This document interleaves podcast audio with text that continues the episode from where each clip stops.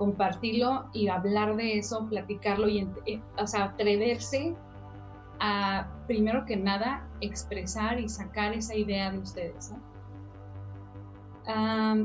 sí va a haber muchísimas opiniones de es buena, es mala, es todo esto, ¿no? Entonces, abrirse a, abrirse lo suficiente para obtener la crítica constructiva, pero no eh, no caer ante una crítica que puede ser este, negativa, ¿no? No caer ante eso. Entonces, llevar a cabo su proyecto, llevar a cabo la idea y sacarla al mundo. Puede que funcione, puede que no, pero nunca lo vas a saber si no lo haces. si, no, si no funciona esta, puede funcionar la otra, ¿no? Y no se trata solamente de un proyecto, porque quien trae la cosquilla de emprender es alguien que le apasiona el, el, tema alrededor de ese, a, lo mejor alrededor de ese proyecto, ¿no? Pero si no es una solución, puede ser otra. Yo creo que ahorita todos deberíamos de sacar nuestras ideas al mundo, de atrevernos a emprender porque somos ya suficientes como para poder ofrecer las soluciones que necesitamos ahorita.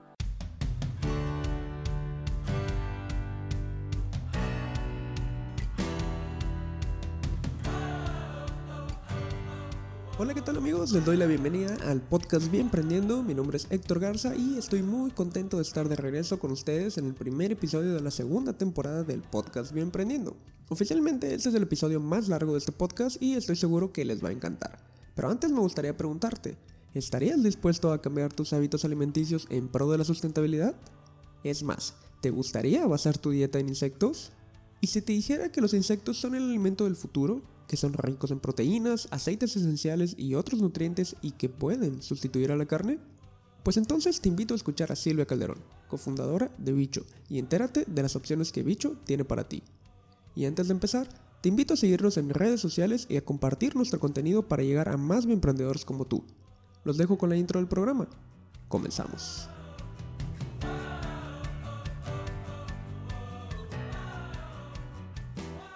¿Qué tal amigos? Ya estamos aquí de vuelta en el podcast Bien Prendiendo, después de un largo periodo de ausencia. Ya lo platiqué en un directo que hice en la cuenta de Instagram de Bien Prendiendo, donde hablé sobre los acontecimientos de los últimos seis meses en mi vida personal y profesional, pero que hoy nos dan la oportunidad de estar nuevamente aquí para ustedes, trayendo lo mejor del emprendimiento científico de Latinoamérica. Y precisamente hoy estamos abriendo la segunda temporada del podcast con un bioemprendimiento que nace en un laboratorio de investigación y que busca solucionar una, una o varias problemáticas relacionadas con la alimentación y todo lo que envuelve la producción sustentable de alimentos. Por eso el día de hoy tenemos como invitada a Silvia Calderón. Silvia es cofundadora de una empresa de base científica llamada Bicho, ya solo con el nombre eh, te podrás dar una idea de qué va su emprendimiento, pero qué mejor que la misma Silvia nos cuente más sobre esta increíble propuesta. Silvia, te doy la bienvenida y te agradezco por tomarte el tiempo de platicar con nosotros en el podcast Bien Prendiendo. Muchas gracias, Héctor, y al contrario, gracias a ti por darme esta oportunidad de platicarles acerca de mi experiencia y de lo que nosotros estamos haciendo. Perfecto, Silvia. Pues muy bien, este, eh, cuéntanos por favor qué es Bicho. Te platico, Bicho es una empresa de soluciones nutricionales basadas en insectos. Eh, nosotros ofrecemos soluciones nutricionales para humano, para mascota y para la acuacultura. Nuestro enfoque principal siempre ha sido la acuacultura. De hecho, venimos de un laboratorio de investigación acuícola, ¿no?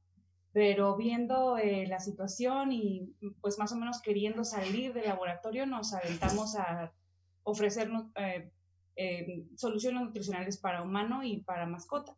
Entonces, este, lo que hacemos es eh, desarrollamos estas, estas soluciones nutricionales a base de insectos, tratando de que las personas se den cuenta que existen otro tipo de proteínas, ¿no? No nada más es el pollo, el cerdo, la vaca, el pescado y todo eso, ¿no? Sino que se, se den cuenta que hay otras alternativas para nutrirse de forma limpia y de forma sustentable, como son los insectos. Ahorita nosotros este, desarrollamos cultivo de grillo y de tenebrio. El de tenebrio todavía no lo, no lo comercializamos, pero estamos en, en, vías de desarrollo. Realmente empezamos hace poquito a salir realmente al, al, público, a darnos a conocer. y estamos ahorita basándonos en, en grillo nada más, pero estamos desarrollando colaboraciones con otros productores de diferentes insectos para poder desarrollar soluciones más ad hoc a las necesidades de cada quien y por supuesto lograr bajar costos, ¿no? También.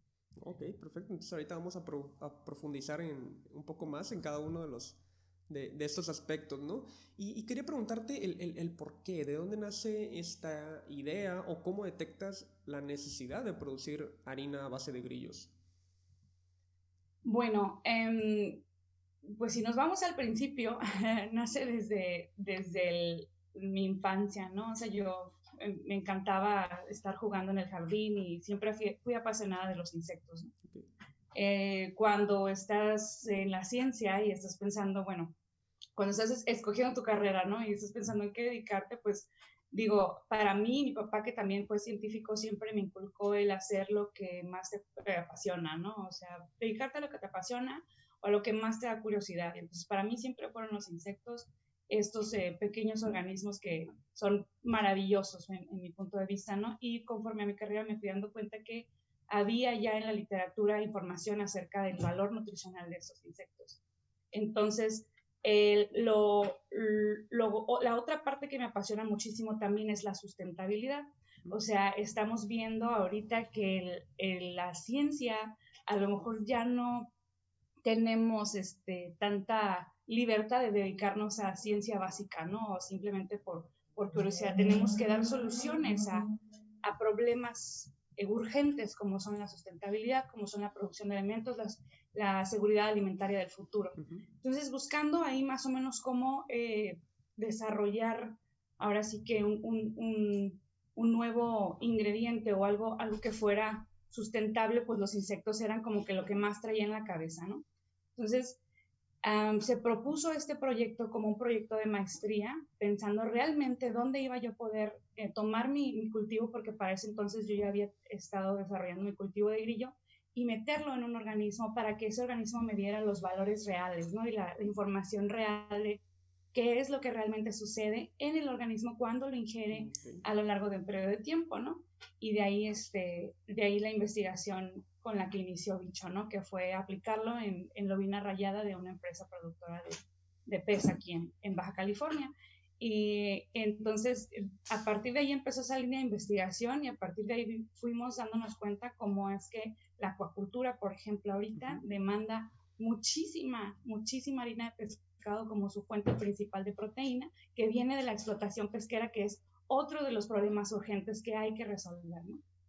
Sí, y, se supone que también la, la, acuacultura debe ser esa alternativa a la pesca, ¿no? O sea, esa alternativa sustentable, ¿no? Y, al final de cuentas están utilizando también, eh, como mencionas, la, la pesca para producir harina, para alimentar a peces de cultivo.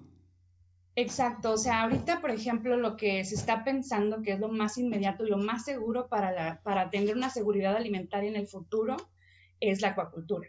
O sea, la acuacultura eh, se enfoca en el aprovechamiento de los espacios ahora marítimos, ¿no? Ya sabemos que más del 50% de la superficie terrestre se intenciona para el cultivo de nuestros alimentos, ya sea agricultura o ganadería, ¿no?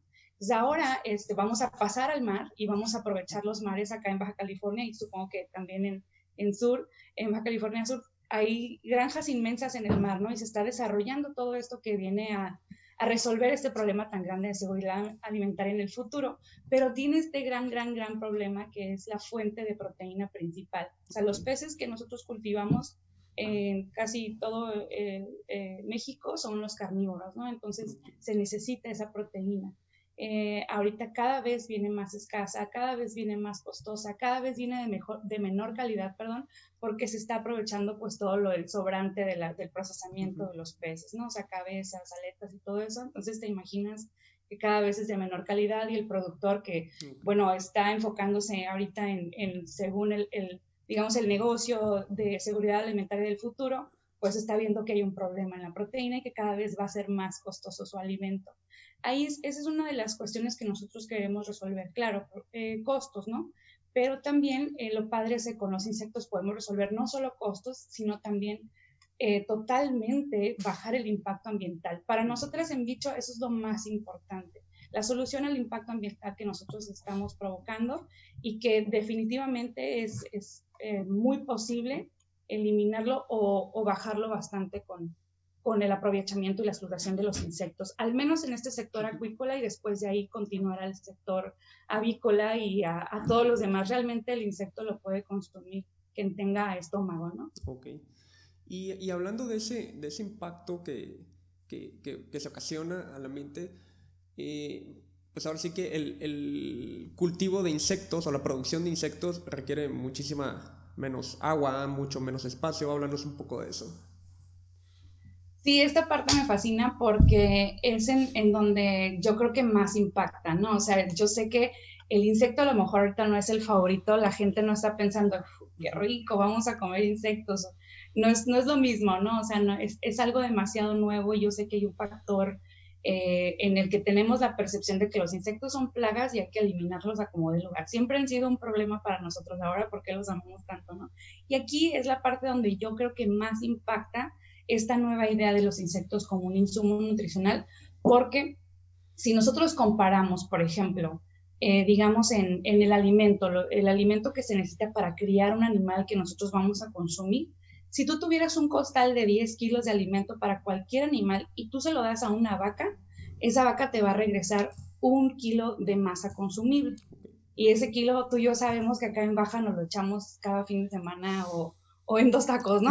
Sí. tacos grandotes de harina. La carne asada. Entonces, o sea, no es nada sustentable, ¿no? También el consumo del agua. Se calcula que para poder producir un kilo de carne está entre los 12 mil y los 22 mil litros de agua. Es un montón. Entonces imagínate ahora que ese costal se lo das a un pollo. El pollo a lo mejor te va a regresar este, 5 eh, kilos, ¿no? Eh, o sea, por, eh, hablando del aprovechamiento, o sea, ¿qué tanto de lo que tú le das al animal te va a regresar al cambio? ¿Qué tanto lo aprovecha realmente? ¿Qué tanto lo, lo, lo, toma y lo construye en materia consumible?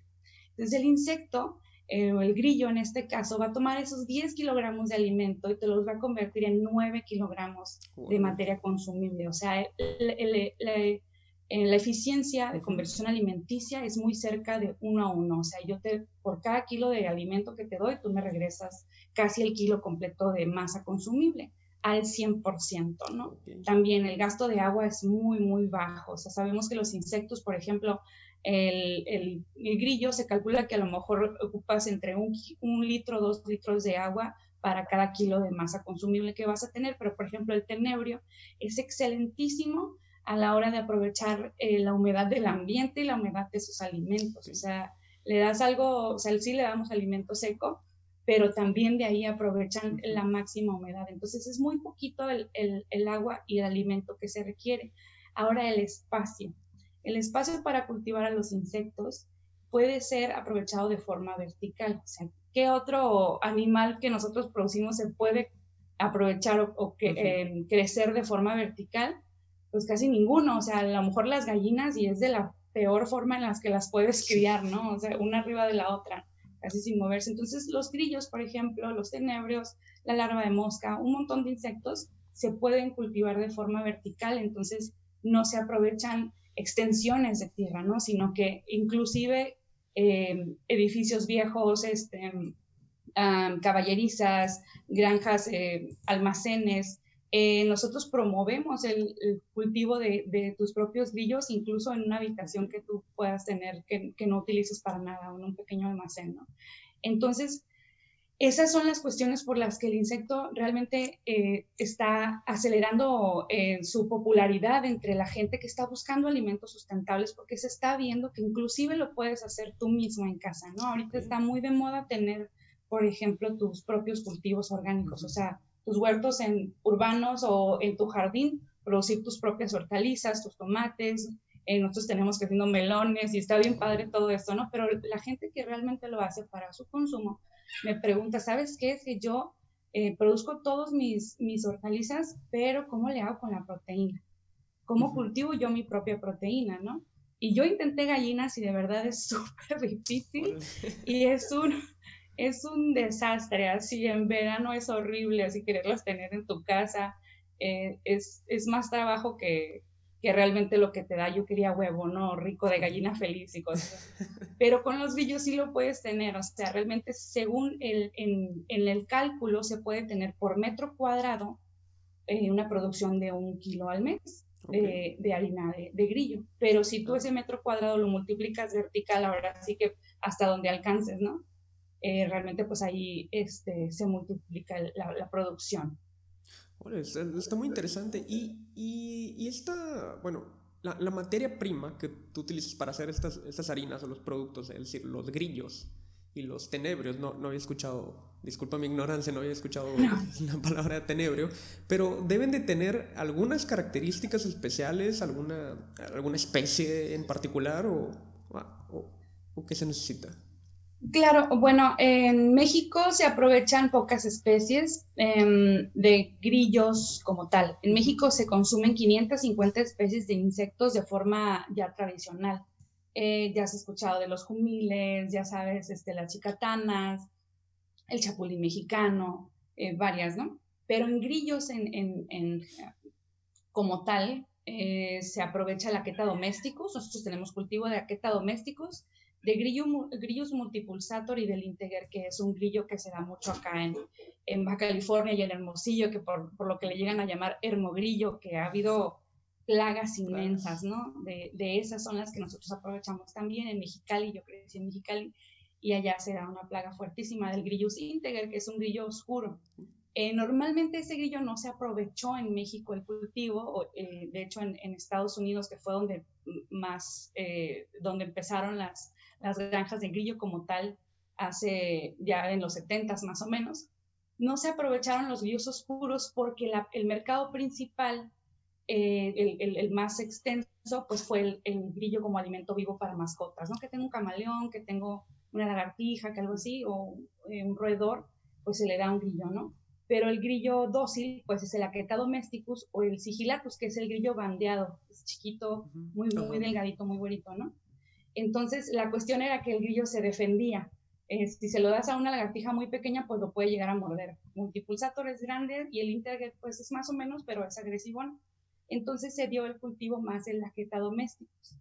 Eh, al principio, principio, como empezaron esas granjas, eran eh, para la mejor este, carnada para ir a pescar, ¿no? Pero ya después se fue evolucionando ese mercado. Y ahorita el mercado grande pues es el, consumo humano, o sea, ya se está viendo que la gente está consumiendo más grillo, que se está abriendo la posibilidad y pues el grillo es el como el, el, el insecto de entrada, digamos, el insecto de bienvenida, porque pues todos tenemos una mejor percepción del grillo que a lo mejor que la larva de mosca o que el tenebrio, que es un gusano amarillo, que a fin de cuentas pues un gusano es pues gusano, ¿no? Y la gente piensa en en películas de terror o cosas así, ¿no? Entonces, eh, tenemos nosotros a personajes como el, el, grillo de Mulan o Pepe Grillo, Cri Cri, o sea, entonces está más, estamos más este, familiarizados con el grillo, lo, lo podemos aceptar un poquito más. Le llaman el, el insecto de entrada, ¿no? Y el sabor es muy rico. En México la gente sí consume chapulín mexicano. Acá en el norte a lo mejor lo consumimos más como ay, pues vamos a ver qué pasa, a ver qué sabe, algo exótico, ¿no? No es algo que vas a comer todos los días, pero en el sur sí se consume muchísimo más el chapulín mexicano, que es un buen insecto de entrada también. Y aún así, tiene un sabor mucho más fuerte, eh, rico, pero fuerte que te puede quedar en el paladar, que a lo mejor no te vas a, echar este, una porción sota de, de, de, chapulín, ¿no? Eh, va a cambiar un poco el sabor de tu alimento. El grillo sobre todo el aqueta domesticus, tiene un sabor muy dócil, o sea, muy, suavecito. Casi no sabe a, muy fuerte, tiene un sabor como almendra, como cacahuate tostado, entonces eh, lo puedes combinar con varios sabores dulces o salados. Y luego en polvo, pues mucho mejor porque es más fácil integrarlo a cualquier receta y tú no le estás viendo ojos ni patas ni nada, ¿no? O sea, como nosotros tenemos este, eh, un producto que se llama grinola, donde le integramos el polvo del grillo al final del, al final del proceso de la, del horneado de la granola, ¿no? Y que se, más o menos se, se, este, recubre la granola con el polvo del grillo y la gente nos pregunta al ver en la ventanita los pedacitos de, pues, almendras y coco y todo esto, y, y tienen pedazos de grillo ahí, o sea, yo voy a ver el grillo. No, no, no, no se va a ver nada, ¿no? Esa es una de las estrategias por las que se hacen polvo, es pues, para que la gente se atreva a, consumirlo, sepa que no va a estar viendo las patas, ni los ojos, ni las antenas, y, pueda eh, pues, disfrutar del sabor, ¿no? Pero sí, se aprovecha ahorita el, grillo eh, para consumo humano. El tenebrio también es, es muy rico para consumo humano, ese em, es como más como botanita, pero es muy alto en omega 3, entonces nosotros lo estamos viendo como, como la posibilidad del sustituto del omega 3 que, que, también se tiene que sustituir en las dietas para peces, ¿no? El, el, grillo viene alto en omega 6, trae omega 3, no tanto como el pescado, como lo que quisiéramos, porque a fin de cuentas en las dietas para los ah, peces se requiere el omega 3, eh, por lo que a lo mejor eh, eh, se piensa que pues, el grillo no puede sustituir a la harina de pescado tanto, ¿no? Pero el tenebrio sí tiene esa capacidad y otros insectos también tienen la capacidad de hacerlo. Ok. Me, surgen muchas, muchas preguntas y me gustaría ir, irme en orden, ¿no? Este, por ejemplo, en la, en la industria acuícola, eh, ahorita que mencionas lo de los, los, requerimientos alimenticios, ¿no? Y sobre todo los aceites omega 3, omega 6, eh, mucho del alimento también que se llega a emplear en cultivos de peces llegan a ser microalgas, microalgas que también eh, producen estos, estos aceites. Este, comparado con, con este, los productos de bicho, o sea, ¿cómo, están esas proporciones? Fíjate que sí, este, de hecho, me acuerdo mucho que haciendo mi servicio en una, eh, en CICS, este, contando microalgas, este, recuerdo que fue donde dije, o sea, aquí, o sea, esa es la, este es el, el mercado, ¿no? Donde, hay que, donde hay que aplicar los insectos. El, las microalgas, eh, pues que se utilizan ahorita muchísimo, para los omegas y todo esto, como en su crisis, o sea, varias, varias microalgas eh, sí, sí tienen el, el, em, el potencial de, de, totalmente sustituir a, al, al, omega 3, ¿no? Y a los omegas y a, los, a varios, varios de los ingredientes que nosotros utilizamos en, en las dietas acuícolas. Em, fíjate que ahorita nosotros vemos que el potencial sí está en los tenebrios y de hecho, eh, como los insectos fijan lo que tú les das de comer, nosotros todavía tendríamos que modificar la dieta del tenebrio para poder lograr la sustitución de omega 3 que queremos. O sea, no es nada más este, ah, pues el tenebrio tiene tanto, ¿no? Más bien es, nosotros tenemos la capacidad de alimentar al tenebrio con esta dieta para que su nivel de omega 3 suba lo suficiente para que podamos entonces sustituir a al aceite de pescado. Y en, en, las microalgas, pues ya sabes, la producción es también aceleradísima, muy sustentable, pero tiene que tener un vehículo también, ¿no? O sea, ahorita yo sé que eh, se están haciendo investigación en cómo extraer esas, este, esos nutrientes de la microalga, porque la microalga tiene pues una capita que a lo mejor eh, el, el, el, pez no va a poder aprovechar, o sea, no, no va a poder digerir, y entonces integrar esos nutrientes en, su, en, en sí mismo, ¿no? Entonces se, se, se le da, no sé, al rotífero eh, que tiene esta, este mastax en la boca, esta, eh, es, sí, es el mastax, que es un, es un aparato bucal perfecto que rompe la microalga, integra los nutrientes de la microalga y entonces lo pasa al pez, ¿no? Entonces de esa manera sí este, se puede hacer y también se está haciendo investigación en cómo extraerlo de forma eh, en laboratorio, pues procesado, ¿no? pero eh, digo, la investigación todavía está por hacerse, así como tal que yo te pueda decir, ¿sabes qué? Se puede sustituir perfecto isocrisis por este, por tenebrio molitor, pues todavía no lo sabemos. Pero ya están en proceso de... Así es. Muy bien. Y en cuanto a las instalaciones, mencionabas que puedes crecer, pues, eh, hasta un kilogramo puedes obtener de, de harina por metro cuadrado. Se estima más o menos eso, sí. Este, de hecho, pues nosotros creemos que es más, o sea, porque el metro, el metro cuadrado, eh, dependiendo de las unidades de cultivo que tú tengas, que las unidades de cultivo, pues básicamente son cajas, o sea, nosotros utilizamos este, cajas adaptadas, eh, cajas que se apilan una arriba de la otra. hay gente, hay granjas que tienen este, estantes y suben unos arriba del otro. Ah, en nuestros metros, como no tenemos estantes, y no, eh, realmente no hay nada que nos, que nos deje como espacio libre, se puede cultivar inclusive, ah, o sea, más, es más, más grillo por metro cuadrado. Ok. Porque si tú tienes estantes, pues obviamente tienes espacio ahí libre, ¿no? El espacio que estás desperdiciando y el punto es aprovechar todo ese espacio, ¿no? Pero también mantener la salud del cultivo, porque sabemos que una sobrepoblación pues también ocasiona, sobre todo en los insectos, pues canibalismo, en los grillos es, es horrible el canibalismo y, este, y cuidando ahí las proporciones, ¿no? Pero sí, este, lo padre es que se puede aprovechar ese, ese metro que tú tengas de de, espacio y lo puedes, lo puedes multiplicar por, eh, por los estantes que tú puedas subir o, las cajas que puedas subir. Eh, manteniendo las condiciones ideales, tú, eh, por ejemplo, ahorita hay varias empresas que lo que hacen es que te venden un contenedor, de esos contenedores de... Marítimos. Ajá, ándale, para transporte marítimo y te lo venden completamente adaptado con todas las cosas necesarias, con todas las unidades de cultivo, con las herramientas, ahora sí que casi casi hasta el alimento, ¿no? Nada más este, te lo colocan en el lugar del terreno que tú quieras mientras tengas conexión de agua y luz. Ya nada más metes los grillos y está listo para producir alrededor de 10 kilogramos al mes, ¿no? Un contenedor con las condiciones ideales. Eh, se supone que eso debería estar produciendo. O sea, e, esto ya es una industria que ya, ya está algo desarrollada, ¿no? Entonces, para que haya empresas que, te vendan ese, las condiciones de cultivo, ¿no? La verdad es que sí, Héctor. O sea, em, mira, yo empecé con esto de, mi cultivo y todo esto, a prueba y error, a darme de topes en la cabeza desde el 2015 por ahí. Eh, en ese entonces yo todavía era la loca de los grillos. y luego, Incluso en, mi carrera, ¿no? Incluso en biología, ay, la loca de los grillos ahí anda, ¿no? Lady Grillo y así, ¿no? Pero ahorita ya la gente ya lo ve así como que, oye, por ejemplo, está Gricha que salió en Shark Tank, ¿no? Que fue de los primeros así que se conoció en México. Pero si tú te metes tantito ahí al Google y le buscas insectos comestibles, o sea, realmente te vas a dar cuenta que Lamentablemente México se quedó atrás, a pesar de que nosotros en nuestra cultura ancestral tenemos muchísimo consumo de insectos. Lamentablemente ahorita Europa, Estados Unidos, Canadá, Australia nos ganan un montón. Por supuesto que Asia, ¿no? Ellos jamás lo dejaron y lo explotaron un montón.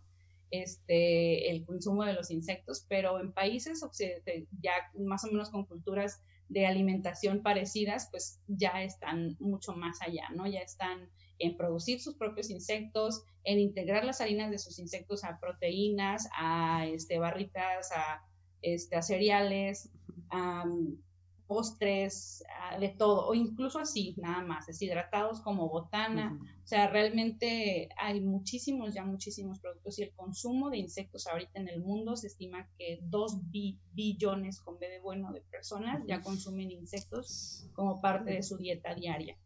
En México hay varias granjas. De hecho, nosotros colaboramos con varias granjas de forma cercana. Sabemos que solos no podemos eh, y sabemos que uniendo fuerzas es la única forma en la que en México vamos a crecer como industria y a lograr un impacto positivo, ¿no?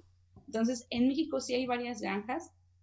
Todavía somos muy pocos, ¿no? Eh, y también eh, la demanda es poca. Entonces, la chamba de nosotros como productores, como este, como investigadores en, la ciencia de la nutrición con insectos es evangelizar, profesar esta nueva ola de sustentabilidad, esta nueva eh, opción o esta nueva forma de consumir responsablemente, conscientemente, ¿no? Entonces, eh, sí, necesitamos ser más productores, pero también necesitamos informar y educar a la gente acerca de que esto pues no es guácala, ¿no? O sea, es, es ver la forma en la que vamos a asegurar el futuro, ver la forma en la que podemos eh, bajar un poquito nuestro impacto.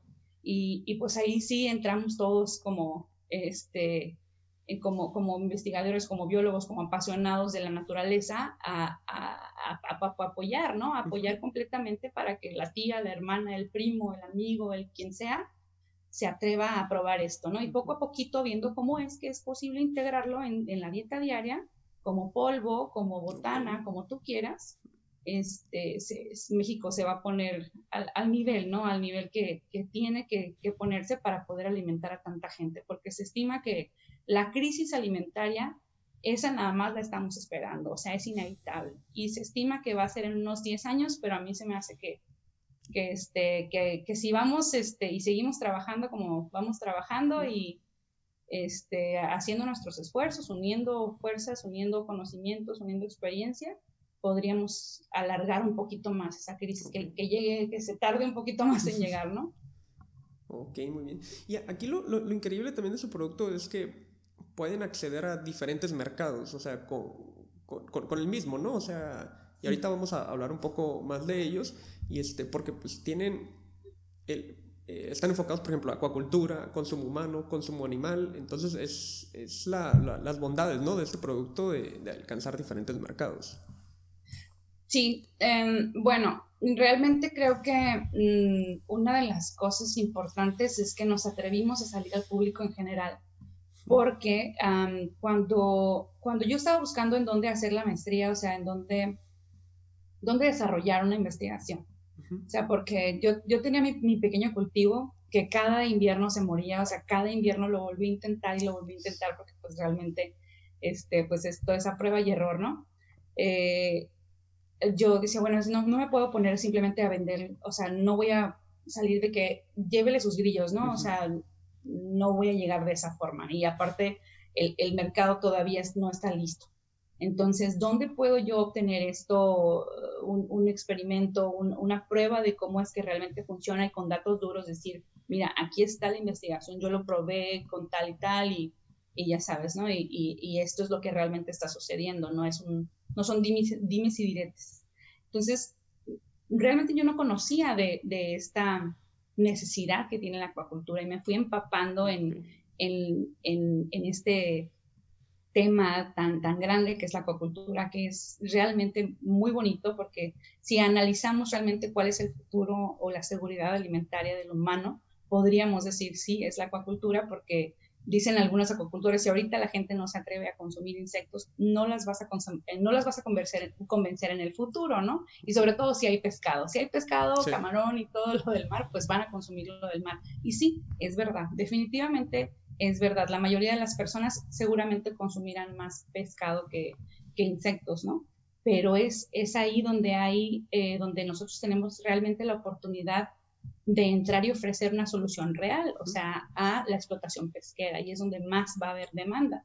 Si ahorita en el presente la acuacultura a nivel mundial demanda 22 millones de toneladas eh, de harina de pescado al año, entonces es, es un mundo y, y, la curva de crecimiento de acuacultura pues va así, ¿no? O sea, está súper grande, imagínate cuánto va a demandar el próximo año o en 10 años, ¿no? Entonces, ahí es donde nosotros realmente podemos, podemos entrar eh, en, en, acuacultura, que es el más grande. Uh -huh. eh, entonces, empezamos con la investigación, hicimos este, la investigación en lobina rayada, eh, comparamos contra el alimento comercial y fue eh, excelentes resultados, increíbles resultados a nivel de parámetros productivos, el crecimiento del pez, de la supervivencia, eh, parámetros este, bromatológicos, cuánto fue lo que integró de proteína en, su, en sus tejidos, en todo esto, y también en la sangre. O sea, el nivel de colesterol en comparación de la dieta comercial está increíble, ¿no?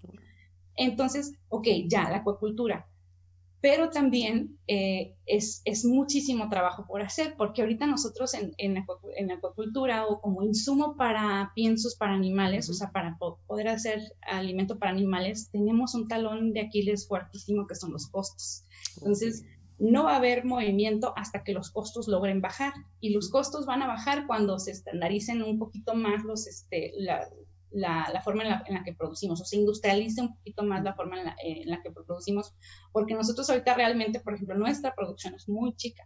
Nosotros nos apoyamos con otras granjas, en donde sí hay producción más grande, pero aún así sigue siendo una producción costosa. Okay. El kilo de grillo no baja de 700 pesos el kilo eh, a nivel nacional y a nivel internacional también. Puedes encontrar precios mejores, por ejemplo, en granjas de Texas, uh -huh. como Aspire, que tiene una granja automatizada bien padre y todo esto, pero um, los precios bajan a cantidades de este, toneladas, pues, ¿no? Okay. Cuando ya estás consumiendo un montón. Entonces, ahí fue donde, donde yo estuve atorada mucho tiempo en laboratorio, ¿no? Dicen, bueno, pues vamos a hacer otra investigación y todo esto, y, o sea, pero necesitamos salir del laboratorio y uh -huh. atrever a tomar ese paso de salte del laboratorio como investigador, ya sabes que tardamos un montón sí. ahí aferrados en que el conocimiento, el conocimiento, ¿no? Todo esto lánzalo al mundo, a ver qué pasa. Exactamente. y pues lo hicimos, ¿no? Lo hicimos, ¿sabes qué? Pues sí, vamos a lanzarlo al mundo, que la gente empiece a probar y, o sea, no te creas, tampoco es como que, ay, dame cinco, ¿no? O sea, la gente sí pregunta muchísimo, eso es lo que ahorita nos hemos dado cuenta, que tenemos muchísimas preguntas de personas, oye, ¿cómo así? ¿Y qué es lo que tiene acá? ¿Y carbohidratos? ¿Y todo esto? Y a fin de cuentas, no, no se cierra la venta, ¿no?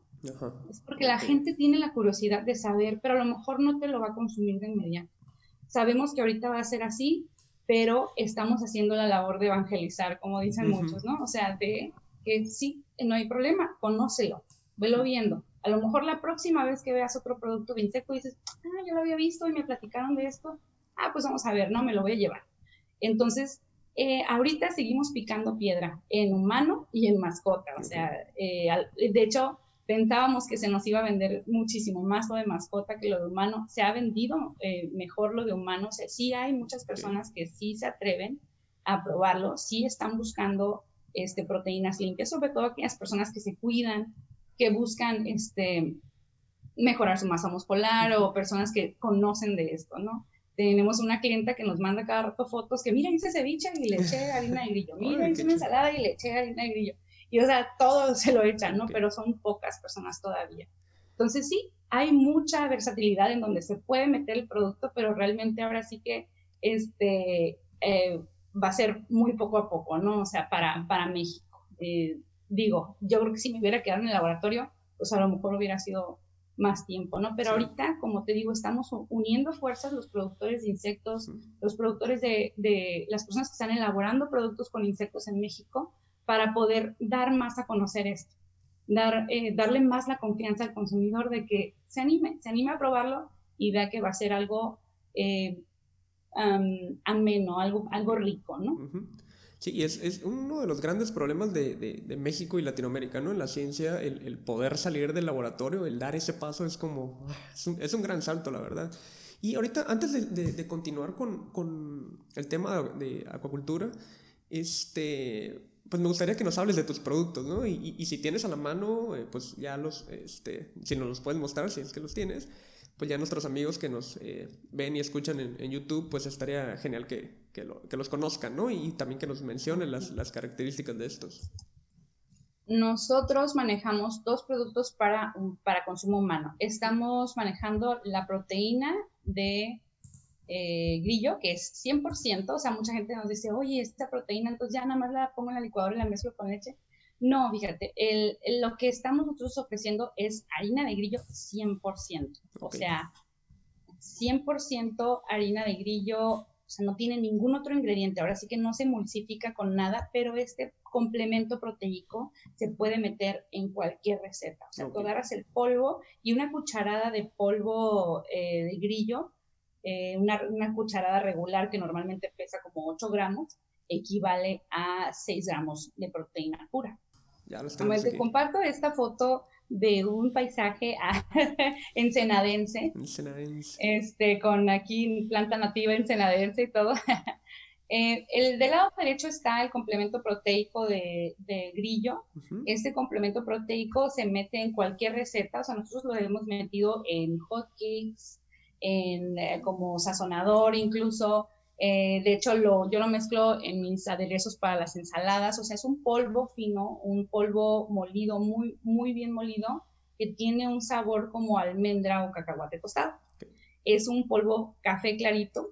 Y te digo, cada cucharada de 8 gramos en promedio tiene 6 gramos puros de proteína. Entonces, dependiendo del requerimiento proteico o de qué otras proteínas este, consumas, pues tú puedes calcular cuántas cucharadas este, vas a poder integrar a un licuado de avena con plátano o a, este, o a tu huevo incluso, ¿no? Eh, realmente como tú lo quieras consumir, es, es, muy amigable con el dulce y salado, pero nos fuimos dando cuenta que la gente a lo mejor todavía no sabe cómo, ¿no? O sea, dame recetas o dime más o menos cómo le puedo hacer y sacamos este producto que se llama la grinola. Es una granola con avena, con almendras, con coco rallado, nueces, arándanos, que como te digo al final, este, tiene el, polvito del grillo, ¿no? Y esta avena salió con 11% de proteína. Y del lado de, los, de, los, eh, de las mascotas tenemos el petijo para las mascotas que queremos como nuestros hijos, este, que es también un complemento proteico que incluye el grillo, pero también eh, tiene el plus de la linaza y del cúrcuma. Y hemos tenido muy buenos eh, comentarios con eh, pacientes, digamos, pacientes o mascotas que, que son de avanzada edad, por ejemplo, para el dolor de las articulaciones, para este, mejorar el, peso, por ejemplo, de hembras que acaban de tener una camada y que es dificilísimo regresarlas a su peso con el complemento proteico. Es, este, eh, hemos tenido buenos, buenos comentarios, ¿no? En, en la cuestión de, de, lo que hace realmente y, y, pues los premios, ¿no? También con que les incluimos la harina de grillo. Pero realmente lo que sucede en el organismo es muy padre porque no solo es la cantidad de proteína, o sea, no nos vamos a enfocar que, ay, tiene 65% de proteína el, grillo que, manejamos, ¿no? Sí, qué padre que tenga tanta proteína, pero lo que tenemos que ver es la concentración de aminoácidos, o sea, cuáles son los aminoácidos que están presentes y si son adecuados para el organismo que lo va a comer, en este caso nosotros o nuestras mascotas o el pez, ¿no? El perfil de aminoácidos está completo, pero también es importante ver que eh, hay otros micronutrientes que no estamos, no estamos este, a lo mejor buscando que vamos a obtener, como el potasio, ¿no? Se estima que tiene más potasio que las, eh, que las este, más hierro que las espinacas, más potasio que los plátanos, eh, más B12 que el salmón, o sea, realmente tiene muchos micronutrientes importantes, muchísimo calcio y con la dieta que se les da se puede todavía incluso eh, enaltecer o este, mejorar las, las, las concentraciones. Aparte, los insectos, todos, su eh, capa externa, que es lo que hace como si fuera su, esqueleto, no tienen huesos los insectos, em, esta parte de afuera está hecha de quitina y esta quitina, que es un carbohidrato nitrogenado, actúa como una fibra que les fascina a la flora intestinal. Entonces, se ha asociado muchísimo con eh, una flora intestinal adecuada, con una desinflamación del sistema y de hecho hay estudios que eh, revelan eh, una disminución del factor de necrosis alfa. El factor de necrosis alfa está relacionado con el desarrollo de enfermedades desde depresión hasta cáncer y enfermedades cardiovasculares, ¿no? Entonces, ahí todavía hay mucho espacio para investigación, así como, como decimos cuando no sabemos realmente este, o no hay más investigación acerca de eso. Eh, hay mucho espacio para investigación de cómo funciona realmente en el organismo humano, pero de lo poco que hay, hay muy buena información. Entonces, eh, si, se integra esta, este tipo de proteínas a la, a la dieta diaria, eh, no solo es eh, cumplir el requerimiento proteico, pero lograr también incluir una proteína limpia que sea beneficiosa, ¿no? Y, y, los niveles, por ejemplo, sanguíneos también, nosotros al menos en el pez, lo más impresionante que vimos fue un nivel mucho más bajo de colesterol, ¿no? En los peces. Excelente, o sea, es, un, es un, gran producto, ¿eh? tiene muchísimos beneficios. Este, estamos hablando con Silvia Caldrón de Bicho y nos ha mostrado sus, sus productos, su línea de productos, nos ha platicado también cómo nace este, este proyecto y eh, pues ahorita vamos a seguir platicando eh, sobre las, los diferentes mercados ¿no? a, los, a los que pueden acceder. ¿no? Y una de las preguntas que tengo es, ¿cuál es su mercado meta? En sí, ¿a quiénes quieren llegar?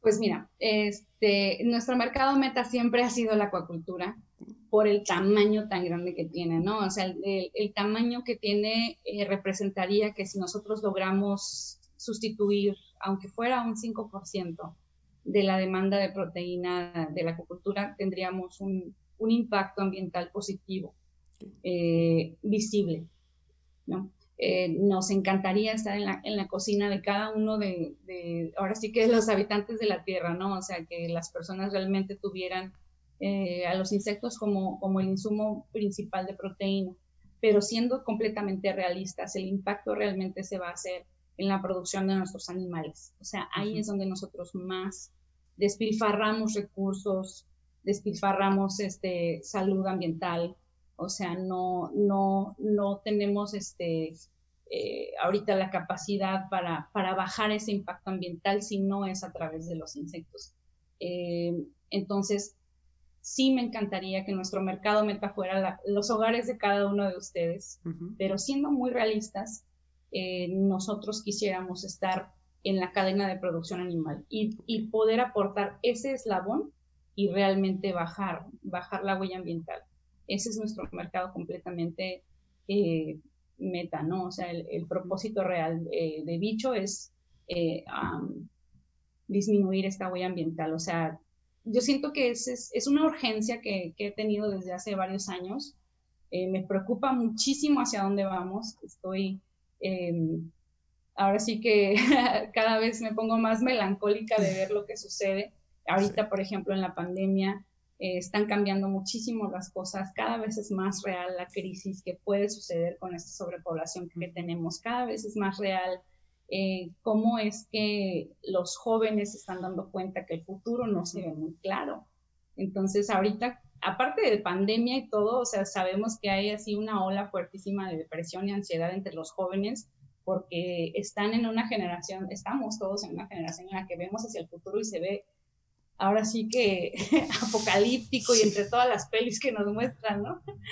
Pero si lo, si lo analizamos y lo vemos bien objetivamente, eh, no se ve tan claro como a lo mejor se veía para nuestros papás, ¿no? Entonces hay una preocupación entre, entre todos y eso está bien, o sea, eso está padre, porque si no estamos incómodos, entonces ¿cómo nos vamos a mover? eso te lleva a la acción.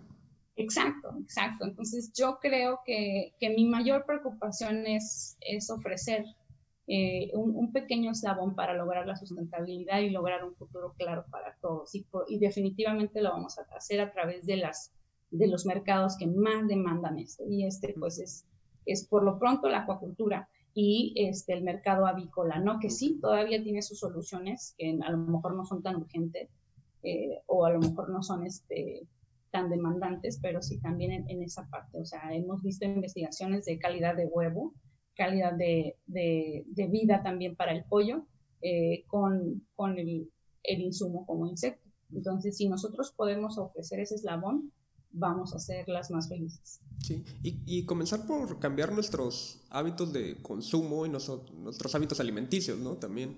Y pues qué mejor que, que con proteína de, de bicho Así es, así es. O sea, este, las, las personas em, están, están siendo más conscientes, ¿no? O sea, poco a poco. Yo sé que somos demasiados y seremos muchos más, pero mientras seamos conscientes, yo creo que sí podríamos llegar a convivir en una armonía con, con esta madre naturaleza que tanto nos da, ¿no? Entonces, este, ahorita que nosotros hemos participado en varias convocatorias de emprendimiento, en la última que participamos este, fue Heineken Green Challenge, y tuvieron eh, muchísimos proyectos y lograr conocer los proyectos, que es Green Challenge, o sea, el propósito de sustentabilidad, y ver esta variedad de personas creativas y ver esta variedad de personas apasionadas con lo que están haciendo, apasionadas con el ambiente, con este, el futuro claro para todos. O sea, ahora sí que darse cuenta de qué es lo que la mente humana puede idear y crear para una solución al futuro fue tan bonito y fue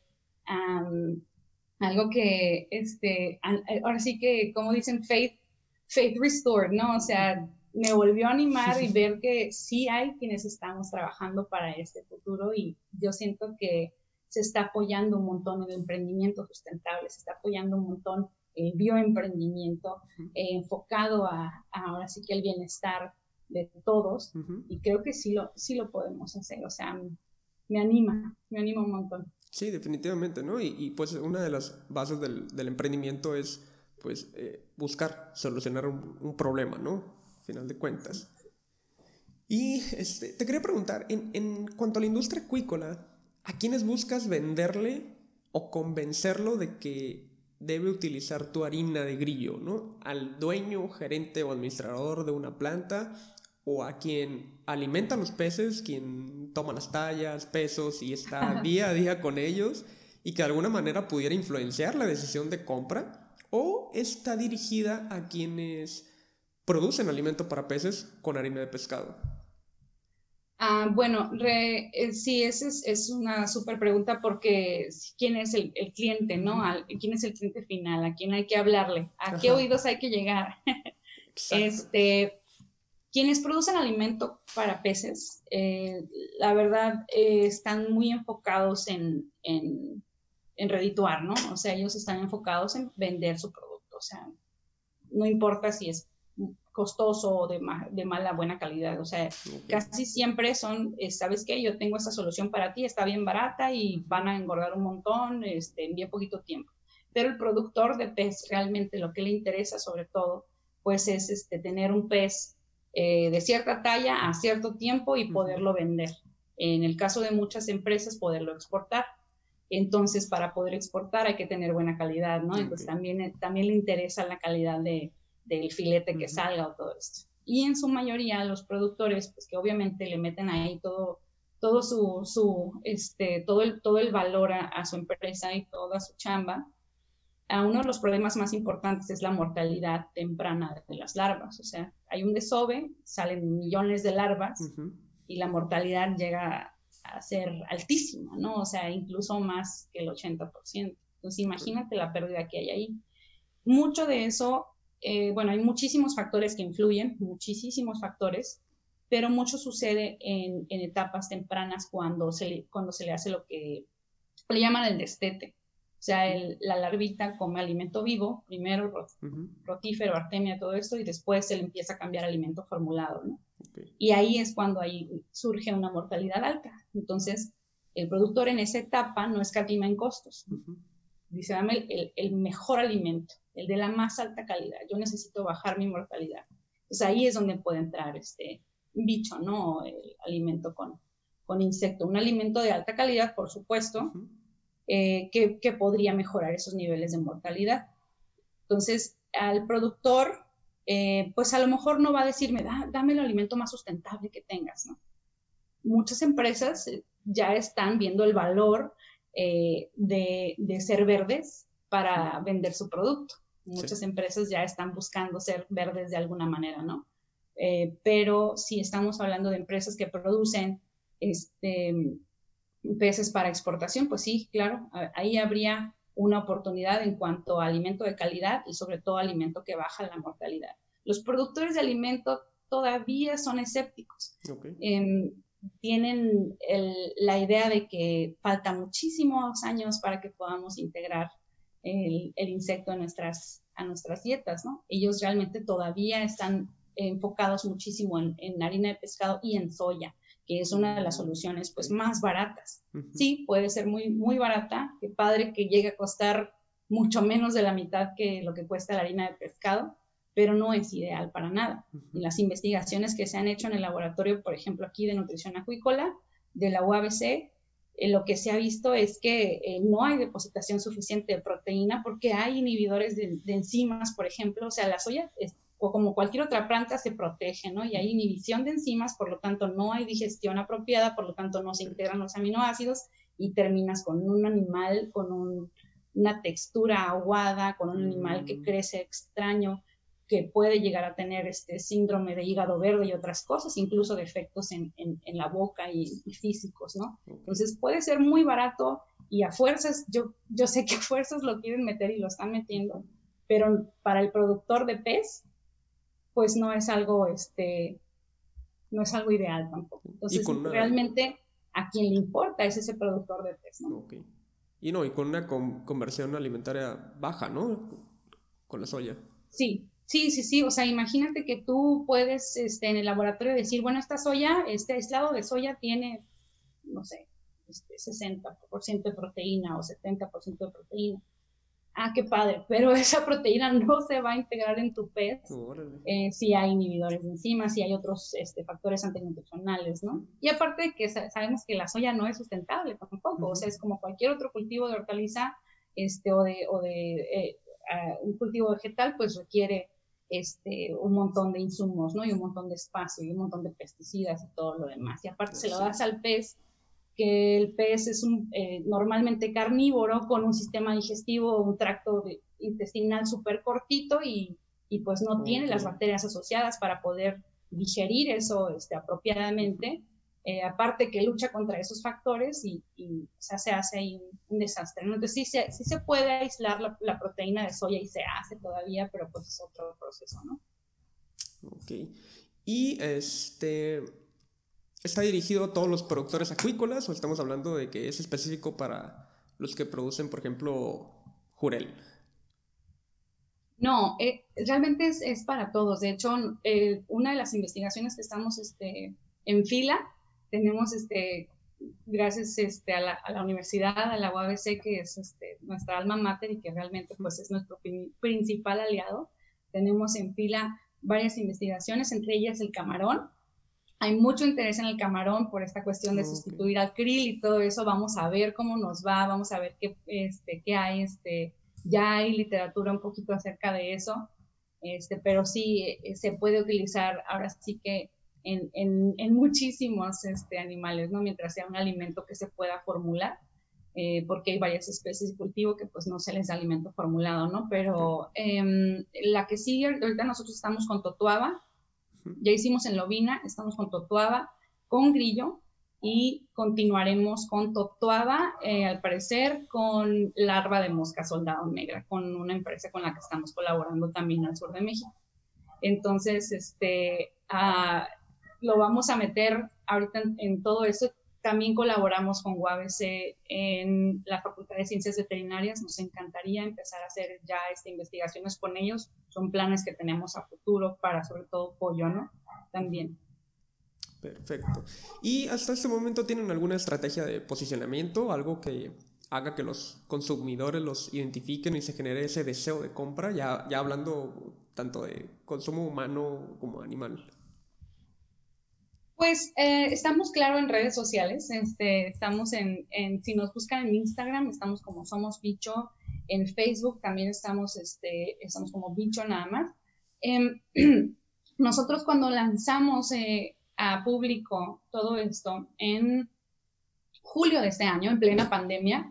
Lo hicimos a través de un webinar eh, donde hablábamos acerca de todo esto, ¿no? Realmente lo que, como te digo, lo que queremos hacer es este, evangelizar el, el tema, que la gente sepa de dónde viene el consumo de insectos, qué era antes, qué es ahora, cómo es urgente, viene la crisis, todo esto, ¿no? Entonces, esa estrategia de informar a la gente creo que fue nuestra, nuestro primer eh, intento, nuestro primer golpe, ¿no? Que, que fue lo que impactó en, la información, o sea, la información de qué está sucediendo en el mundo, mucha gente no lo sabe, entonces queremos, queríamos llegar a los oídos de cada quien y decir, este, eh, conoce el tema, conoce que hay una crisis que se avecina y tenemos una solución, simplemente es un cambio de paradigma, se puede hacer de esta manera, aquí está la información. Entonces, eso es lo que nosotros queremos hacer. Lo que más nos interesa es que la gente conozca la información. A lo mejor ahorita no lo van a integrar.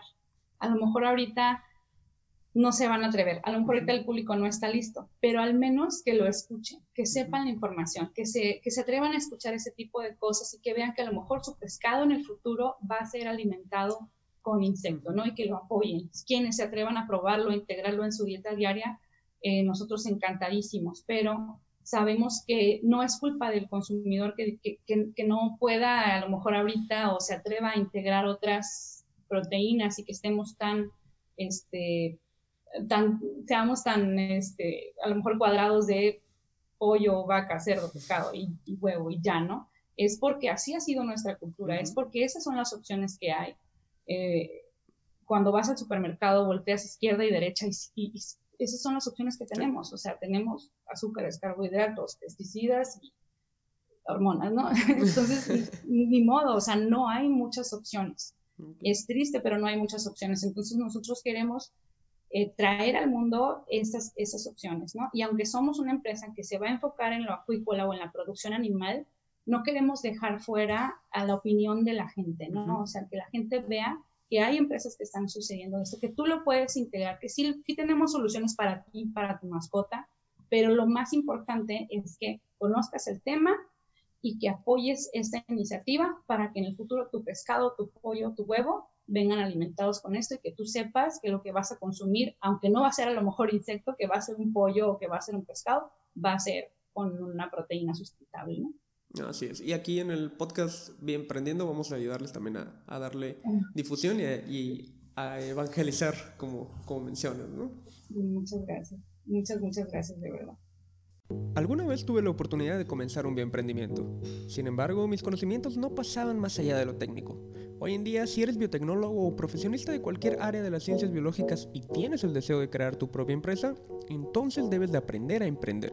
Sin embargo, la mayoría de los cursos de emprendimiento que encuentras en línea están enfocados al desarrollo de empresas relacionadas con tecnologías de la información, como app móviles, páginas web o sistemas basados en la nube. Por eso en Bienprendiendo estamos desarrollando un curso de emprendimiento científico, para que aprendas las habilidades y adquieras las herramientas que aumentarán tus posibilidades de éxito. En nuestro curso de emprendimiento científico queremos llevarte de la mano, para que pases de tener una idea a tener un producto en el mercado. Visita nuestra página web www.academia.bienprendiendo.com y sé uno de los primeros en registrarte y acceder a un precio exclusivo de lanzamiento. Además, contarás con todas las futuras actualizaciones de nuestro curso y formarás parte de una comunidad de bioemprendedores latinoamericanos cada vez más grande. En Academia, todos somos bio. Inscríbete ahora. Recuerda que estamos hablando con Silvia Calderón, cofundadora de Bicho. Este es el podcast Bien Prendiendo y hasta el momento nos ha contado sobre los beneficios de sus productos, los mercados a los que puede acceder y la importancia de incorporar insectos a nuestra dieta para disminuir el impacto ambiental. Silvia, y para, para quienes nos escuchan por primera vez, este podcast normalmente eh, está dividido en dos secciones. La primera, donde el emprendedor eh, habla sobre su producto y su proyecto, como lo hemos hecho hasta ahora. Y eh, la segunda, sobre cómo ha sido su experiencia como emprendedores. Y te quiero preguntar, ¿estás lista para compartir tus conocimientos sobre bioemprendimiento? Vamos a ver qué es lo que puedo compartir. O sea, soy emprendedora novata, pero claro, yo te comparto mi experiencia. Muy bien. Perfecto, entonces comencemos, eh, porque nos platiques, bueno, ya, nos has hablado un poco, ¿no? De cómo nace esta idea, sé que eh, eh, es, es, parte de una investigación, pero, este, ¿qué, qué, fue primero? O sea, ¿la, investigación te llevó a detectar una oportunidad de mercado o partiste de la problemática que buscaba solucionar con esta investigación? Bueno, como te platicaba, esta, esta pasión viene de, la infancia, ¿no? O sea, a, mí siempre me gustaron los insectos y yo quería encontrar cómo hacer algo con los insectos. Eh, bueno, pensando en cómo continuar mi carrera, o sea, yo estudié biología realmente por el amor a, la naturaleza y, por esta curiosidad constante de todo, ¿no? Eh, pero ¿cómo continúas como biólogo? Sobre todo cuando te dicen, Ay, te vas a morir de hambre. ¿Cómo, le, ¿Cómo continúas, no? Y luego de entomólogo, el, el estudio de los insectos, ¿no? Y yo buscando ahí, pues en la entomología, digo, de hecho, ya en la carrera, viendo estas, estas soluciones sustentables que se están haciendo, justo trabajaba yo con mi amiga en, en este conteo de, de las, de las microalgas y, viendo estas soluciones que se están haciendo tan padres, también teniendo esta pasión por la sustentabilidad, la pasión por este futuro, eh, ahí dije yo, bueno, que hay que hacer algo con la nutrición con los insectos, ¿no? Pero en entomología todo está enfocado al manejo de plagas. O sea, si tú buscas una carrera en entomología, investigaciones en otras este, universidades, busqué de forma internacional también, los proyectos que hay en entomología, todo es de manejo de plagas. E incluso em, lo, creo que lo, que más pro, pro insectos era, era el cuidado de las abejas, ¿no? Ya se veía que iba a haber ahí una, un problema con, con la este, posible extinción de las abejas. Ahorita ya no solo es las abejas, ahorita ya es este apocalipsis de insectos, o sea que ya no hay insectos. Entonces, a lo mejor ahorita ya, ya hay más proyectos pro insectos, ¿no? Pero antes era solo eso. Entonces, yo dije, bueno, pues voy a platicar con gente, ¿no? Voy a ver eh, con los doctores, este, investigadores, qué están haciendo, ¿no? Y, y, pues cómo puedo yo integrar esto a, a, una, a una, maestría, un proyecto de maestría. Eh, fue, este, ahora sí que el destino que me llevó al Laboratorio de Nutrición Acuícola a sentarme con la doctora Luz López y donde ella me dijo, o sea, yo tenía en ese entonces la idea de que eh, si tú propones un proyecto, normalmente te dicen, sí, sí, sí, sí, tu proyecto está padrísimo, vente, inscríbete a la maestría, al doctorado y lo hacemos. Y a lo largo de tu, de tu primer semestre te van cambiando tu proyecto y ahora te dedicas a lo que hace ese investigador, ¿no? Entonces dije yo, bueno, no importa, este es excelente. Si alguien me dice, sí, vamos a hacer tu proyecto, por aunque sea yo aprender algo eh, de alguna técnica para poder aplicarlo en mi, eh, en, mi proyecto después, con eso me doy por bien servida. Y afortunadamente cuando llego con la doctora Luz López y me siento hablar con ella, eh, le digo, bueno, yo, yo amo los insectos, tengo un cultivo de grillo y, este, el grillo tiene esto y esto y el otro y pues es sustentable porque es así, ya está. Entonces me dice, mira, este, nosotros tenemos un problema. O sea, nosotros tenemos el problema del insumo de la harina y queremos meter soya. De hecho, estamos metiendo este, algas, ¿no? Vamos a meter macrocistas. Pero estamos buscando un sustituto de proteína. Entonces, ahí me dice tu proyecto, si, si, si es tan bueno como tú dices, puede funcionar, vamos a ver, ¿no? Entonces, empecé, de hecho empecé el proyecto de maestría antes de, iniciar la maestría, ¿no? Por cuestiones de fechas y todo eso. Yo en ese laboratorio creo que estuve como tres años, ¿no? Este, entonces, es, sí, fue primero la idea y después se dio la investigación. Eh, justo la empresa con la que trabajamos con Lovina estaba también buscando alternativas y este, se dio esa, esa colaboración, ¿no? Entonces, a partir de esos resultados es donde viene esa línea de investigación, donde los doctores se dan cuenta que sí puede ser posible y no solo con grillos, sino con otros tipos de insectos, y entonces ahí es donde empieza a haber esa inyección de, de interés, ¿no? Y de, y de, este, pues ahora sí que, de dinero y de todo lo que se necesita para hacer eso. Ok, ¿y cuál ha sido el, el papel de la UABC en el desarrollo de esta empresa? ¿Qué tanto está involucrada? Mm, bueno, o sea, es nuestro principal aliado, o sea, la UABC, pues ahora sí que eh, para, para, mí, pues, aparte de ser mi alma mater, o sea, yo creo que lo, lo, más fundamental fue que me encontré con los investigadores este, apropiados. O sea, la doctora Luz López y el doctor Mario Alaviz han sido las mejores personas, o sea, eh, eh, tienen totalmente el interés en el desarrollo de soluciones en vez de solo desarrollo de tesis, ¿no? Porque muchos investigadores se llegan a enfocar simplemente en traerme tesistas y, o sea, vamos a hacer las, las cosas, ¿no? Pero ellos están muy enfocados ahorita en desarrollo de soluciones reales porque trabajan de la mano con las empresas productoras. Entonces, lo que las empresas productoras, pues sí que padre que hagas tu tesis, pero dame una solución. O sea, entonces eh, gracias a ellos hemos tenido la oportunidad de continuar con esta investigación, que de no tener esta colaboración con la UNI, o sea, nosotros hacer nuestras investigaciones por nuestro lado, pues no podríamos, ¿no? Por supuesto, no tenemos laboratorio ni las instalaciones, ni, ni para nada este, lo que necesitamos para hacerlo. También el, el apoyo del doctor Conal True, que es eh, la persona que desarrolló el cultivo de Totoaba aquí en UABC. Mm. O sea, eh, la verdad es que gracias al, apoyo de todos ellos hemos desarrollado la investigación acuícola y hemos tenido la presencia en el, en el ambiente de investigación acuícola. Hemos podido estar enfrente de, ahora sí que de, pues, inclusive de, la competencia, ¿no?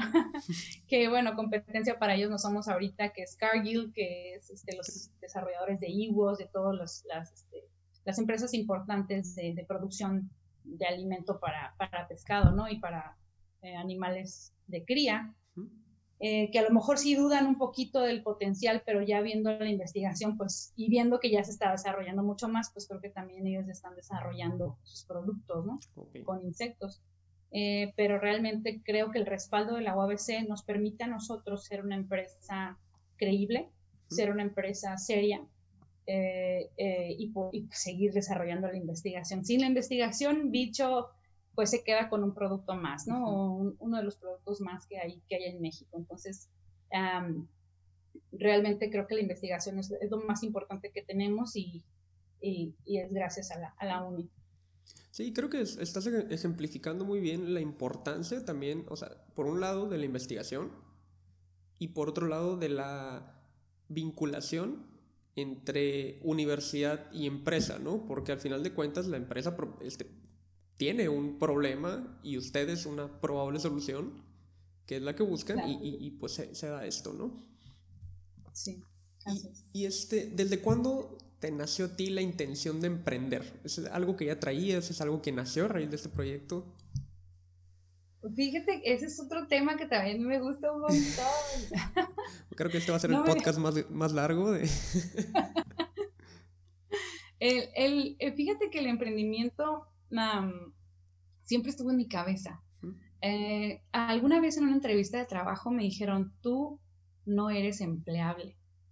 Y yo fue como, gracias, eh, no supe decir como, me estás insultando o es, no, no, supe, ¿no? Pero ahorita me doy cuenta que fue un halago increíble. O sea, para mí, creo que analizando mi, mi trayectoria eh, laboral y todo esto, nunca me vi yo sentada en un escritorio godineando, tampoco me vi en un laboratorio toda la vida. O sea, yo amo el laboratorio, me encanta el cultivo, me encanta todo el, o sea, todo lo que es estar ahí con el insecto, me encanta todo lo que es estar con los peces, analizando, o sea, traer mi bata, todo eso, ¿no?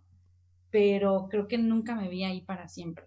Eh, mi mamá es una mujer este, muy emprendedora, muchísimo muy emprendedora, y siempre nos inculcó eso. O sea, nosotros crecimos escuchando a Adriana Corona Gil y a Carlos Cuauhtémoc Sánchez y todos ellos eh, hablando de que pues desarrollate, ¿no? Desarrollate y, crece. Entonces, para mí eh, creo que el, siempre, siempre fue eso, ¿no? Este, el, el, que mis papás nos inculcaron, tienes un cerebro, dos manos, dos piernas, no seas esa persona en el futuro que pide, ¿no? Tú puedes ofrecer, o sea, eres alguien que puede ofrecer, puede, puedes desarrollar un proyecto y puedes ofrecer. Y ahorita es más claro que nunca que somos muchísimos egresados y muy pocos empleos. Entonces, este, yo creo que, eh, que encontré el emprendimiento, para mí significa la eh, mezcla perfecta entre el no haberme visto nunca como empleada y mi, mi pasión por poder eh, ofrecer algo que de valor, ¿no? Para la sociedad y para el mundo en general. Sí, yo creo que muchos eh, tenemos esa, esa visión, ¿no? O esa, esa curiosidad precisamente, pero pues algunos este, no se animan y, y, más adelante te pediré algunos consejos. Eh, háblame de, de, tu equipo, sé que son eh, casi puras mujeres o casi en su totalidad, ¿no? Mujeres. Sí, sí, somos puras mujeres. Este, somos cuatro biólogas y una ingeniero en gestión empresarial. Okay. Em, mi equipo está conformado por biólogas, no porque yo buscara biólogas, pero realmente está conformado por personas en las que yo confío eh, al 100%. O sea, y personas que yo sé que tienen estas capacidades para poder desarrollar lo que el bicho necesita. por ejemplo, la persona que administra, Berenice, es una fregona en la administración, o sea, ella este, siempre fue la persona que desde que empezamos en la carrera era de que íbamos en bola al cine todos y este, todos así de, yo traigo 500, yo traigo 200 y ella así de, a ver, tú me vas a dar tanto, tú esto, tú el otro, que tu cambio, y si ella no hace las cuentas, salíamos de pleito todos. desde entonces, siempre fue la excelente administradora y es una persona muy, muy productiva, muy proactiva, ¿no? Este, Leslie, por ejemplo, tiene toda la experiencia en acuicultura. De hecho, ella trabajó en la empresa en donde, eh, con la que colaboramos en la primera investigación por varios años y este, tiene toda la experiencia con las, las pequeñas larvitas y todo esto, ¿no? E, es, es muy buena y muy apasionada también en, en su trabajo de, de, investigación. De hecho, ella es la representante en UABC que está ahí todos los días con los peces, se, está, encargando de las, de las investigaciones, ¿no? Y pues confío en ella al 100% también. Aime, Aime se enfoca ella en su investigación, en, su desarrollo, se enfocó en, en el desarrollo de, eh, de, células madre, en investigación de cáncer de mama, tiene una este, capacitación en Corea eh, de, un, eh, de un posible laboratorio que se, que se iba a abrir aquí, que a fin de cuentas que no se armó, pero este, realmente ahora está, está con bicho y está desarrollando eh, conocimiento y, en, en, varias áreas de bicho, ¿no? Entonces, este, el, Marianne, nuestra ingeniera en gestión empresarial, ella también apoya mucha parte de los procesos. Lo más raro es que es la más este, involucrada ahorita con los grillos, era la más lejana de la, del cultivo y ahora es la más involucrada con los grillos. Este, realmente es, el cultivo es, es muy bonito y involucra eh, cosas, cosas padrísimas y procesos padrísimos que, que le, llegaron a apasionar a ella, ¿no? Que era la más alejada de la, de la biología. Entonces, entre todas hacemos un equipo que está unido por una confianza y sobre todo por una una fe, eh, ahora sí que podemos decirle fe porque es una creencia en, nuestra misión y nuestra visión. Y creemos todas firmemente, ellas, ellas saben que yo soy muy aferrada, como dice mi papá, y que yo no, nunca me voy a dedicar a otra cosa. Entonces creo que creen en mí, creen en el proyecto y creen en este equipo, ¿no? No, y eso es algo muy importante, ¿no? También que tengan la misma convicción, ¿no? O sea, por ejemplo, en este caso de, eh, de, la sustentabilidad, ¿no? Y esa preocupación de, de, la crisis alimenticia que se nos, que se nos avecina. ¿Y eh, ustedes ya se conocían? Este, o, cómo se dio esa unión? ¿Y ¿Son cofundadoras? Sí, somos cofundadoras. Este, yo las conocí en la carrera, em, son mis mejores amigas, o sea, te digo, confío en ellas al 100%. las, las conozco de muchos años, yo creo que a la que, a la que menos conozco es a Marianne, pero aún así la conozco desde hace que son 10, 10 años por ahí, es mi pareja. Tenemos, eh, ahora sí que eh, vivimos juntas, eh, tenemos la conexión, no sé, estamos todos los días desde hace, cuando las conocí a ellas, a ellas las conocí en 2006, en mi carrera. Y realmente fueron las primeras amistades entrañables que yo hice. Eh, siempre estuvimos cambiándonos de escuela, siempre. O sea, yo no tengo amigos de secundaria, prepa y todo eso, o sea, no tuve oportunidad de hacer amistades, siempre me cambié de escuela mucho, hasta la uni, ¿no? Donde encontré realmente a, a mi clica, a mi, a, mi este a mi manada, sí. Muy bien. Eh, ¿Has tenido pláticas con potenciales clientes y cómo ha sido ese acercamiento, ¿no? Con, si, nada más has colaborado o platicado con, con, la, eh, con algún productor acuícola que tiene esas necesidades o ya te has acercado a otros potenciales productores que pudieran consumir esta, tus productos. Sí, bueno, em, nosotros eh, hemos tenido la oportunidad de estar presentes en ponencias, en congresos, eh, en acuícolas, en simposios, en todo esto. Y ahí se ha dado la oportunidad, pues, eh, gracias a los doctores que nos dan el espacio de, de platicarlo oralmente. Es una audiencia muy imponente, o sea, te imaginarás que son productores acuícolas, productores de dietas, o sea, investigadores y gente de, todas partes del mundo. Eh, fue la primera vez que yo platiqué con alguno de los de IVOS cuando yo me di cuenta de, de, de quienes estaban ahí. Este, realmente, uh, siendo un tema innovador, en mi primera ponencia, creo hace unos tres años, tres, cuatro años, este, pues sí, me invitaron a participar, a, platicarles los, los, este, los resultados de nuestra primera investigación y, y, ya cuando me paré enfrente me di cuenta que era un grupo de personas eh, de, todo tipo, ¿no? Entonces, este, al, final sí se, se, acercan a platicar muchísimos, eh, bueno, bastantes personas y, yo les platico de mi pasión y de lo que yo hago y de que cómo vamos a, cómo le ganamos a Ivos en, en, nuestra comodita control y todo esto y les voy viendo aquí, ¿no? Iguos. Entonces, este, yo, chin, eh, no, pues, y luego diciendo que la soya no, este, no, pues no es buena y todo esto, y ahí están los productores de soya, ¿no? Yo, chin. O sea, como que eh, es, es imponente, ¿no? Pero sí, ahí, ahí se muestra mucho, o sea, ahí, por ejemplo, este, pues, los representantes de Ivo sí me dijeron, faltan unos 20 años. Está muy padre tu investigación y qué bueno, pero no, no, no lo vamos a ver nosotros real, o sea, hasta como en unos 20 años. Y eso fue hace como cuatro y ya están incluyendo ellos también. Este, eh, creo que Tenebrio van a incluir, ¿no? Eh, y, este, y otros, otras, eh, los productores, sobre todo de camarón, te digo que se me han acercado, ellos tienen mucho interés en sustituir el krill, creo que sí es bastante caro. si nosotros todavía te digo, tenemos mucho trabajo para hacer, por hacer, para bajar los costos de producción y poder ofrecer una solución real, pero hay, eh, hay otras alternativas que están surgiendo por ahí, eh, donde sí podríamos eh, ofrecer una solución real en este momento, ¿no? Una solución viable, una solución este, económica que también sea de, alta calidad, pero sí sobre todo han sido este, productores locales y productores de, camarón, ¿no? ¿Y cuáles son las necesidades actuales de, de bicho como empresa, ¿no? En términos de infraestructura sobre todo. Eh, expansión. Em, es, es, ahorita nuestro cultivo ah, es un cultivo muy pequeño, es un cultivo artesanal.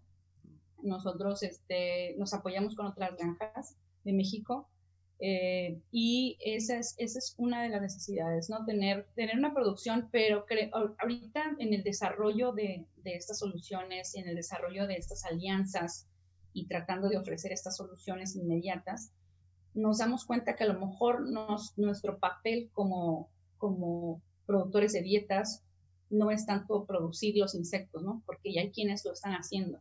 Entonces, probablemente nosotros seríamos estos, eh, nosotros queremos ser quienes den la, solución eh, nutricional. Nosotros no ser productor del insumo nada más, sino dar la solución nutricional, ¿no? Que eso es nuestra, nuestra expertise, ¿no? estamos desarrollando las dietas como tal y queremos proveer la dieta exacta a, este productor.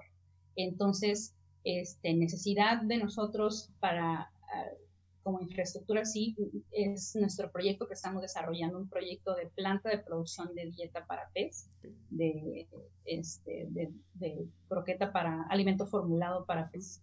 Entonces, eh, gracias a lo de Heineken Green Challenge, eh, tuvimos la oportunidad de quedar entre los 20 primeros proyectos a nivel nacional y eso nos dio una, eh, una, un periodo de aceleración con Monterrey que mm. empieza en el 2021.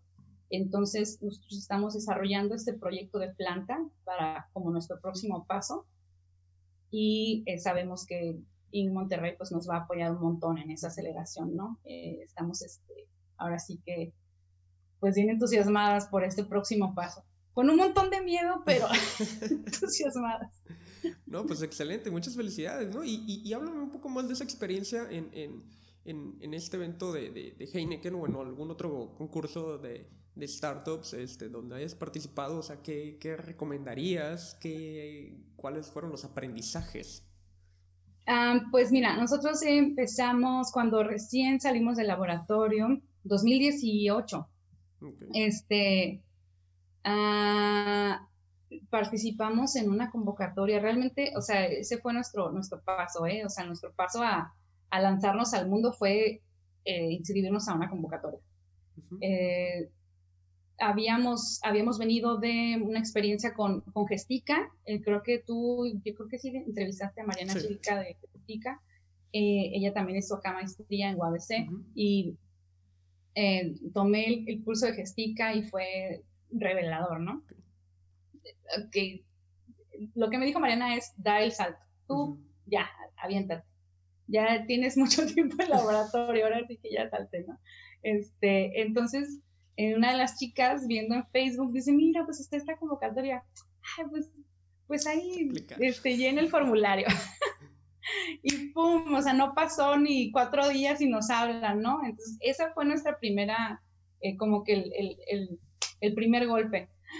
Eh, ya, o sea, ya lo vamos a sacar al mundo, ya voy a platicar de él, ya, ok, vamos a hacerlo, ¿no? O sea, hasta, hasta cuando nos seleccionaron fue así como que hasta se me salió un, no puede ser, es en serio, o sea, la gente cree en esto, porque no sé si a ti te pasa, este, y creo que a muchos emprendedores les pasa que cuando estás hablando de tu producto, de tu proyecto, es tanto, o sea, te dedicas tanto a eso, es, lo ves, lo comes, lo respiras, lo sueñas todos los días, y de pronto llegas a dudar que sea tan buena idea, ¿no? Es como, ¿qué será? Y se lo platicas a alguien y es como, wow, qué padre tu idea, y vuelves a creer, ¿no? y vuelves a decir, ah, sí, sí, sí, está bueno, está bueno.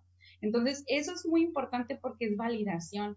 Y tú sabrás que es bien difícil emprender cuando estás a lo mejor tú solo en tu cabeza y no se lo, no lo has sacado al mundo y no tienes esa validación del público que te dicen, está increíble, qué padre, o sea, hazle así, hazle asado, o ¿y qué tal si haces esto el otro? Entonces, esa primera experiencia que fue Rediseña Frontera de México Media Lab fue increíble, ¿no? Nos animamos a salir al mundo y también a darnos cuenta que había mucho trabajo por hacer, mucha modificación que hacer.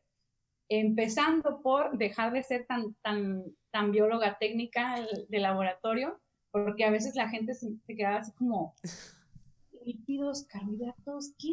O sea, no, cambia todo lo que dijiste y dínoslo como si fuéramos niños de cinco años. Y ahí es cuando, ching, ¿cómo le hago? sea, y, y, pasan los años y la gente sigue pidiendo que seamos menos técnicas, ¿no? Entonces, como, como científico es bien difícil soltar ese, ese, ese tecnicismo o ese, a lo mejor ese orgullo de que, pues, que yo soy de laboratorio y yo sé de lípidos y esas cosas, ¿no?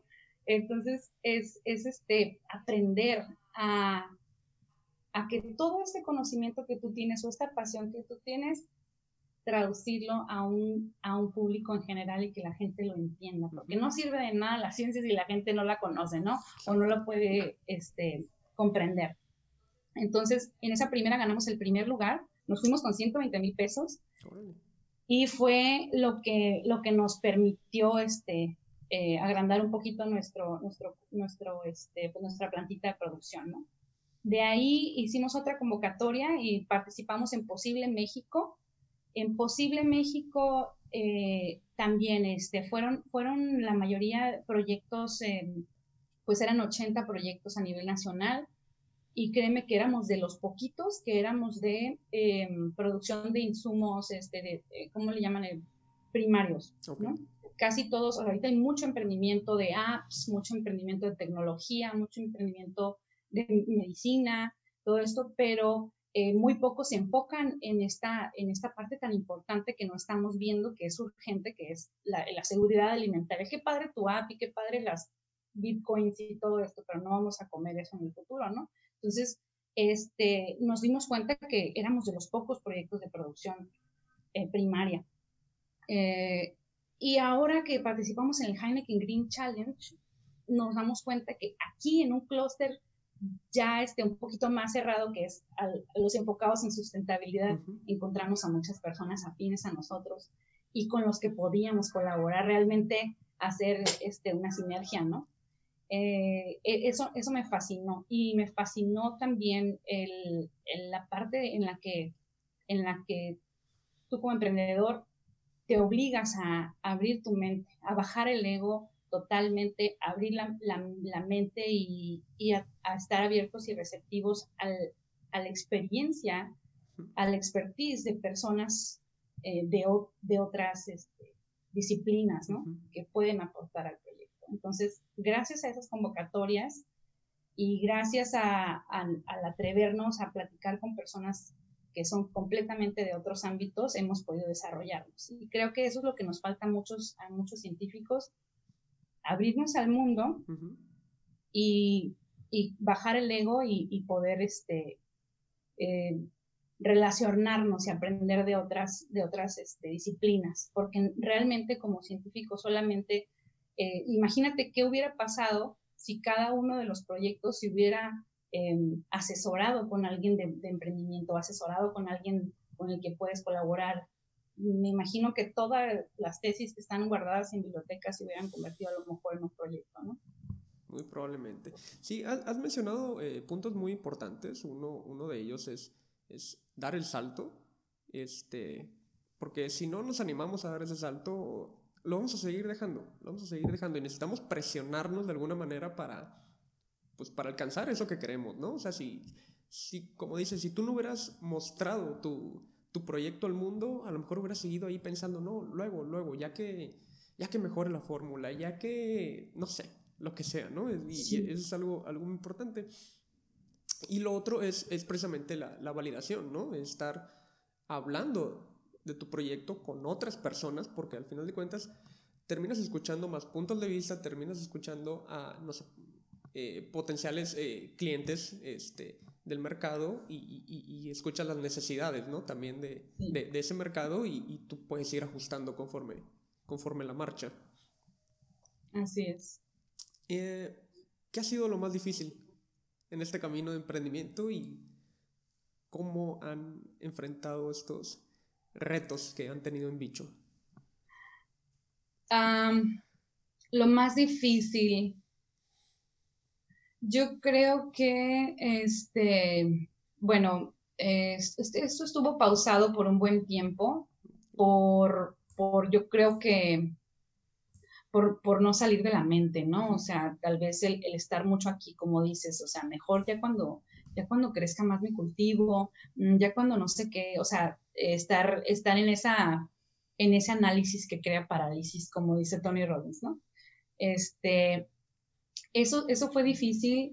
Eh, nosotros nos dimos la oportunidad de tomar un curso de emprendiendo, de, emprendimiento, aparte de todas las convocatorias, y de verdad aprendimos un montón en las convocatorias, este, pero eh, hay que invertir en, en, nuestra, en nuestra cabeza, hay que, hay que meterle varo a lo que te va a dar varo, ¿no?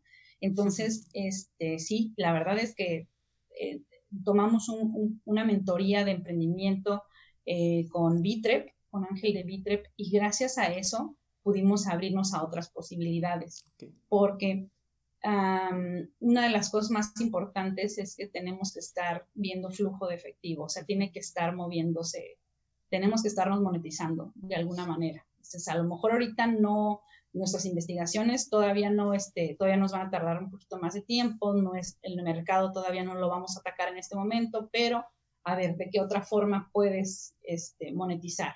A ver, lo que tú conoces. Estuvimos también ofreciendo mentorías, de hecho todavía las ofrecemos, mentorías de cómo criar tu propio ganado de grillo. Eh, eso fue una forma en la que nos monetizamos, o sea, tratar de expandir las posibilidades. A ver, no es nada más acuacultura, vete al humano, vete a mascota este, busca cómo vender tu conocimiento. Entonces, eh, diversificar esa, esa parte de, de para, para, ingresar dinero y soltar esa terquedad de es que no, tiene que ser aquí porque la acuacultura, o sea, es, eso fue difícil, o sea, me tomó un, par de años. Entonces, eh, como abrirse a las posibilidades, atreverse, ¿no? Esa fue una, pero creo que la otra, eh, Héctor, creo que la más, más, más difícil, creo que es el trabajo personal. El trabajo personal como emprendedor es, es bien pesado porque pues no es un camino fácil, no es un camino así súper lícito, pavimentado, precioso, de rosa, ¿no? O sea, realmente se vienen muchas cuestiones, o sea, nuestra propia mente, nuestras propias inseguridades, las dudas, los retos, parece que dices, voy a emprender ahora sí, y el universo así de que, ah, vamos a ver si es cierto, pues aquí está este reto y este reto. Y a veces es como, pero ¿por qué ahorita? O sea, bueno, total, entonces, ¿sabes qué, cómo dice este Frick Martínez? Dice, este, ¿qué prefieres? ¿Te vas a subir a un barco? ¿Vas a navegar?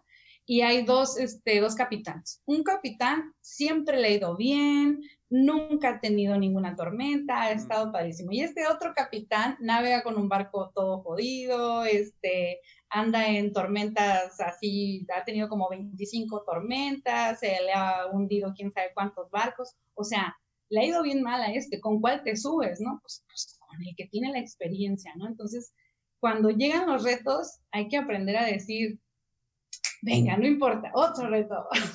Vamos a ver cómo lo resolvemos ahorita. Si puedo con esto, voy a poder con lo demás al futuro. Realmente yo sé que los retos se dan a quienes sí pueden con ellos. O sea, o sea, sí podemos con lo que se nos presenta.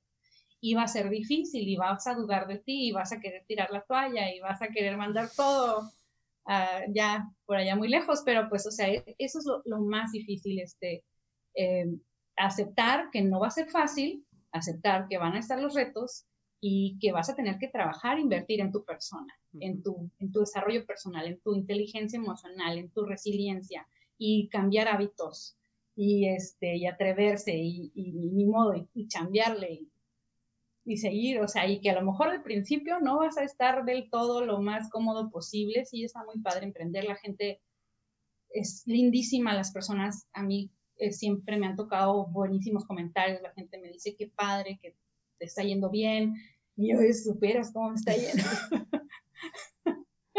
este, o sea, al principio no está tan, no está tan fácil, pero pues sabemos que lo más pesado y lo más costoso y lo más, este, lo que más consume energía es el, es el arranque, ¿no? Es ese despegue. Entonces, pues hay que tener esa, esa fortaleza. De todas maneras, si no lo estuviéramos haciendo así, estuviéramos de la misma forma incómodos en un empleo que nos gusta o no sé, o sea, tener, ahora sí que recordar eso, recordar eso todos los días. Sí, tienes que buscar cuál es la incomodidad que quieres pasar, ¿no? Como dices, estar de godines o, pasar la incomodidad del, del, emprendimiento. Y uno de los objetivos de, de, este, de este podcast es precisamente contar esa parte que normalmente no ve la gente, ¿no? En el emprendimiento, o sea, ves la parte bonita y, ah, sí, pues se hizo exitoso y su empresa le va muy bien, pero no saben todo lo que hay detrás, ¿no? Y, es, y eso es lo, que, lo que queremos mostrar en este podcast, ¿no? Y, te agradezco también por, por compartirlo. Sí, la verdad es que este, eh, hay mucho tras bambalinas que no, que no sabemos, ¿no? Que no sabemos qué sucede. yo siento que algunas personas ahorita piensan, uy, pues si te va muy bien, pues ahora sí que mochate tú con las chelas o algo así, ¿no?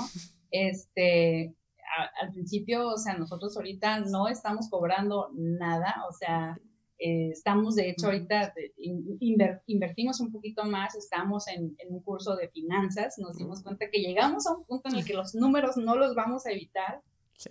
Y ahí estamos con, con, este, con formularios de Excel que, y funciones de Excel que no usé ni en mi tesis. O sea, necesitamos empaparnos de lo demás, o sea, necesitamos saber, eh, saber todo, todo lo que, lo que, lo que lleva a la salud de tu empresa, ¿no? Y este, no hay ahorita momentos fáciles, pero no tienes idea de lo diferente que se siente el estrés de estar emprendiendo que el estrés de no estarlo haciendo. O sea, para mí era un estrés bien pesado el decir, Ay, ya salió una empresa en Shark Tank que de grillo. no, no, y, fíjate, o sea, ese, esa, ese, ese nervio de que es que van a pasar 10 años y yo me voy a quedar aquí sentada viendo como todo el mundo hizo lo que quería hacer y yo no. O sea, ese estrés es horrible, o sea, es un estrés agotante, te drena por completo estar en tu cabeza pensando en, ¿y si lo hago? ¿Y si no lo hago? Y es que me da miedo. O sea, no importa, aviéntate, así te vaya bien, te vaya mal, o sea, la vas a regar, de todas maneras la vas a regar y, y lo que más hemos aprendido ahorita es hay que regarla rápido y regarla económico. Sí. Pero la vamos a regar. Entonces, el, el, este, sí, eh, ese, ese, este camino no, no, es nada, no es nada fácil, ¿verdad? Pero es muy bonito. O sea, yo prefiero mil veces este estrés que estar en mi cabeza pensando, que, que tener un, un, un, una visión de que a cinco años voy a estar en el mismo lugar. O sea, no importa Ahorita si estamos en números rojos, no importa si tenemos este super reto nuevo, no importa. Estoy avanzando y eso es lo que más, este, más me llena, ¿no? Estar avanzando. Sí, y, y, ahorita que lo mencionas, precisamente me veo muy reflejado porque precisamente los últimos seis meses fueron un, bueno, pues, pues, tuvimos un, break importante en, en, Mi Emprendiendo porque no, no produjimos nada. salimos fuera de escena completamente después de traer un ritmo de, de, trabajo muy intenso, ¿no? Con el podcast, con videos, con webinars. Y, y, con muchas ideas en, en la cabeza también que, que, a veces queríamos perfeccionar, perfeccionar, perfeccionar y no me animaba a lanzar esas ideas. Y como dices, veo que empiezan a salir otros proyectos muy similares o con, o con iniciativas muy similares no, no, no, no, no puedo esperarme, no puedo esperarme. Y ya, o sea, como te decía hace rato, este, se tiene que presionar uno mismo, porque si no, no vas a hacer las cosas nunca, ¿no? Entonces ya vamos a dar ese salto, ya lo, lo, estaremos anunciando, este, eh, probablemente esta semana o la próxima, este, ya, ya, ya, les, ya les contaré un poco más. Pero sí, es, es, es muy importante y sí es un estrés muy muy duro, ¿no? Esa, esa ansiedad de que no estás haciendo lo que tú quieres hacer. Exacto, exacto. Ese, esa incomodidad. Es una incomodidad horrible, ¿eh? O sea, eh, eh, digo, de todas maneras, como dices tú, vas a estar incómodo, elige cuál de las dos quieres. La incomodidad que te va a dar una frustración terrible y te vas a dar cuenta que se te fue entre los dedos este año eh, que fue para todos muy diferente, pero fue el año perfecto para emprender porque de por sí ya estamos incómodos, preocupados y de todo, pues mira, ocupa tu cabeza en, emprender. Y de hecho se vino una ola de emprendimiento, estaba leyendo varios artículos que dicen ahorita muchísimos emprendedores, los que estaban esperando, yo creo que un milagro del cielo para salirse de, del trabajo que odiaban o los que estaban esperando algo, ¿no? Algo que les pusiera un cohete allá atrás, o sea, porque ¿qué pasa cuando piensas que ya, o sea, ya se, o sea, esto puede que en cualquier momento las cosas cambien terribles como al inicio de la pandemia que hubo desabasto y la gente ah, entró en caos, ¿no? Entonces creo que ahí es, ahí es cuando dices como que ya, ya, ese es el momento, ¿no? Ahorita. Entonces, sí, para nosotros sí fue eso también, la, la pandemia, este, definitivamente, yo siento que no, no lo hubiera librado eh, en, mi, en mi estado emocional si no hubiera estado haciendo esto en, en esta pandemia. Fue difícil para todos, fue súper difícil para todos. Y me imagino el tanto tiempo libre o tanta preocupación, la introspección que ha de haber habido en esta, eh, colectivamente, ha de haber sido bien, bien grande, ¿no? Entonces sí, sí puede ser este, una situación difícil para muchos. Eh, yo sé que para muchos fueron tiempos de tragedia, pero creo que va, va, a haber un cambio colectivo inmenso en estos próximos años gracias a esto, ¿no? Y gracias a que, a que muchos tuvimos la capacidad de decir, a ver, me voy para abajo, me voy para arriba, ¿no? O sea, y, tomar la decisión, porque a fin de cuentas todo se resume a una decisión. Puedes tener la mejor idea del mundo, puedes tener la idea más millonaria, pero si no decides tomarlo y llevarlo a cabo y, regarla y atreverte a, fallar, pues ahí se va a quedar y va a ser un remordimiento terrible. Exactamente. Sí, y, y, sí, como mencionas, yo creo que este año fue, eh, o sea, entre todo lo malo, creo que salieron cosas buenas para, para, pues para muchos, este, los que lo supieron aprovechar y, y creo que en temas de emprendimiento, sobre todo emprendimiento científico, este, creo que ha sido bueno, ¿no? Y, y, en, y, en, ese sentido también, pues, eh, quería preguntarte, ¿no? ¿Cómo fue el año para Bicho? O sea, con todo esto, o sea, ¿cambiaron los planes? ¿Continuaron? ¿Se retrasaron? ¿Cómo les fue? Pues nos fue excelente. Te platico que, este, te digo, teníamos nosotras este, pausadas desde 2018, que fue que empezamos en las convocatorias y ganamos este, em, unos, unos fondos. También hubo ahí, fíjate, hubo, eh, gracias a Posible, tuvimos la oportunidad de, exponernos a varios aceleradoras, incubadoras, inversionistas y todo esto. Tuvimos propuestas que no aceptamos. Eh, por mucho tiempo me sentí mal. me sentí así como, qué tonta, ¿por qué no lo hice? Pero aprendí de eso un montón. O sea, aprendí de mi miedo. O sea, eso vino de mi miedo de salir al mundo. O sea, de verdad era una super oportunidad con Play Business y, dije que no, dije no, este, no tengo el suficiente, no tengo el cultivo como yo quisiera, voy a trabajar en mi cultivo, voy a crecerlo y, y ya después pues veo si continúo, ¿no? Entonces me, me eché para atrás en aquel entonces y por esos años tuve el remordimiento de no haberlo hecho.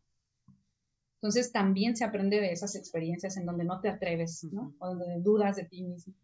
Y entonces, este año, eh, pues empezó la pandemia en, en, febrero. Eh, bueno, para mí fue cuando yo me di cuenta de todo esto, fue cuando este, bloqueamos a mis papás, nadie los toque y así, ¿no?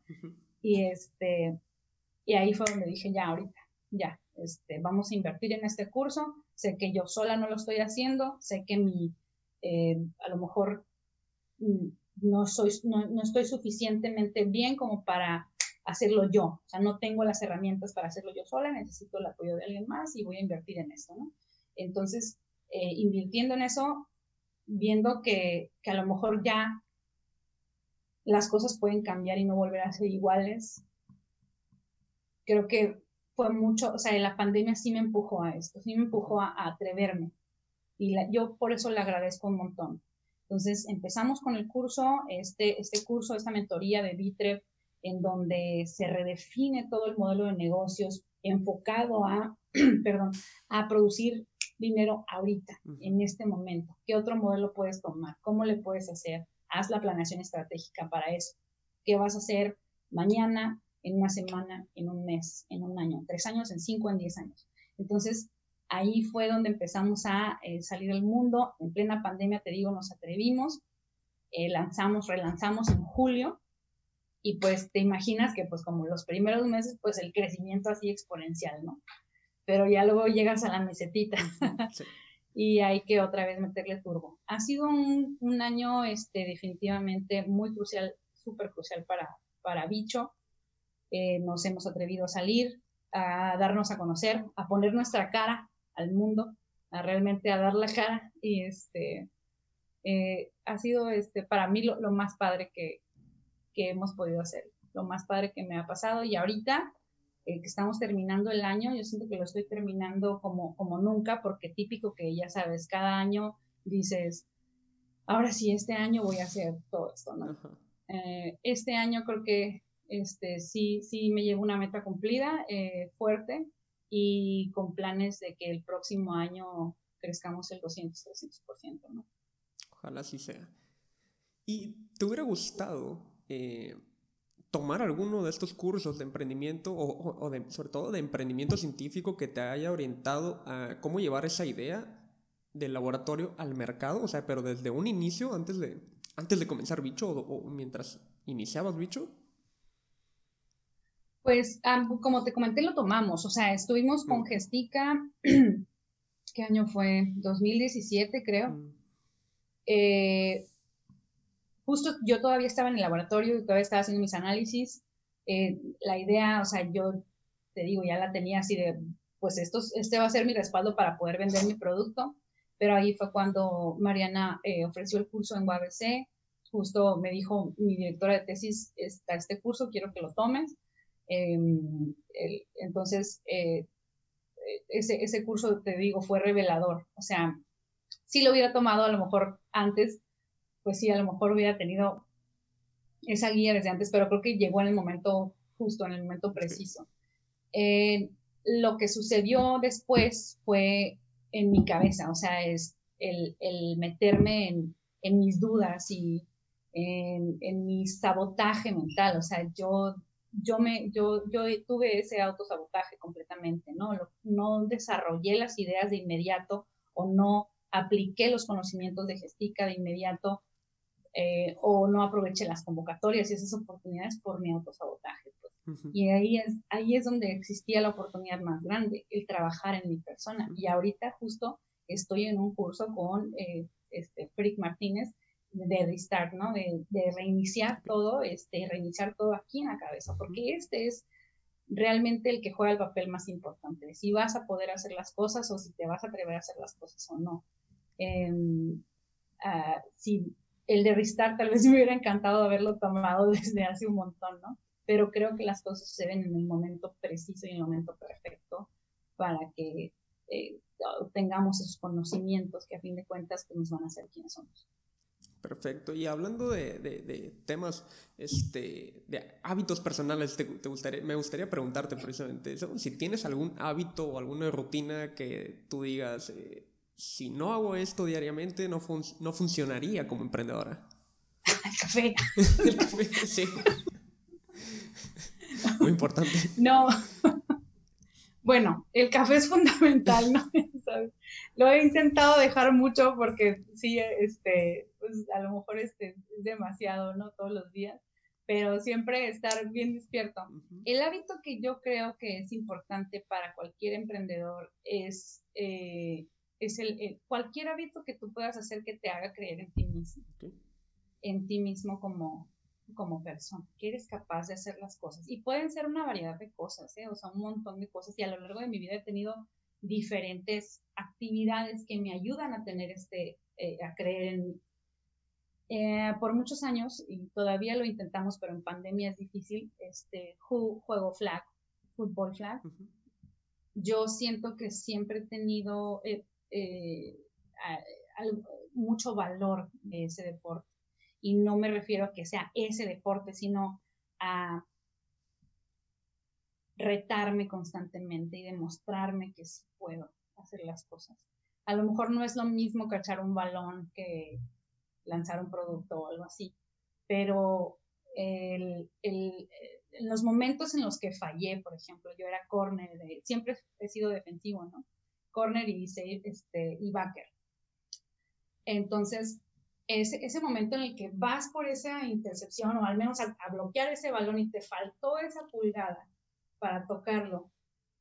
Yo me acuerdo que me pasaba, sobre todo al principio, este, me pasaba eso en un juego y toda la semana pensaba en eso, toda la semana soñaba en, oh, esa última pulgada que me faltó y el coraje que me daba y te juro que imaginaba el, alcanzarlo y se me aceleraba el corazón y siento que en eso me permitía entrenar fuerte, hacer la chamba del entrenamiento y llegar al próximo partido y que no se me fuera esa última pulgada.